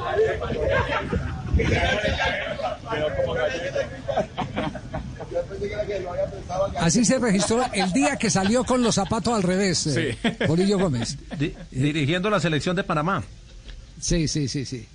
Eh, y, y- y ayer contó la anécdota, sí. Sí, ayer contó por qué se puso los zapatos al revés, que no fue un tema tan casual. A ver. Los, los zapatos al revés, un día estaba, yo íbamos para entrenamiento y estaba recostado y me puse los zapatos y de verdad me los puse al revés. Cuando me paré los vi al revés, eh, no estaba volviendo nada. Los periodistas por la alineación y sin embargo, pues como en todas partes, ¿no? Y, yo quería que desviarlos a la prensa. Y me los salí con el revés. Llamé al periodista de la selección y le dije, ah, con los zapatos al revés para que me filmes y hagas un... y lo mostres. Y salió por todo, por todas partes salió los zapatos al revés. Y nunca volvieron a hablar de la alineación, nunca volvieron a hablar de nada. Yo ya uno conociendo la prensa y nada, me saco de ahí del Con la presión encima. Y le cojo- Yo he hecho mucho eso. Yo me he tirado a la guerra con la prensa, voy y hago problemas para que me dejen tranquilos los muchachos. Y eso fue un espectáculo. Eso salió al pie de la letra, me dejaron tranquilo. Ganamos 3-1 el partido con la alineación que yo quería y no hubo problema.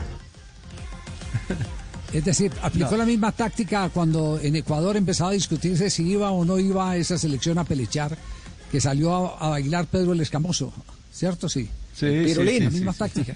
Y El todo el mundo, todas las cámaras, Pedro el Escamoso con el pirulín. Y Todos, descompresionaba a todo el equipo con eso. Pero total, pero total. Alguna vez Mourinho confesó eso, que él Sí. trasladaba a- fuera, fuera del camerino, trasladaba esas polémicas justamente para quitarle la presión a los jugadores, para, para chuparle la sangre a los periodistas, eh, eh, aseguró en alguna oportunidad el técnico portugués. Eso sí es, sí es eh, muy normal. Eh, el maestro de todo eso eh, se llamó Carlos Salvador Vilardo.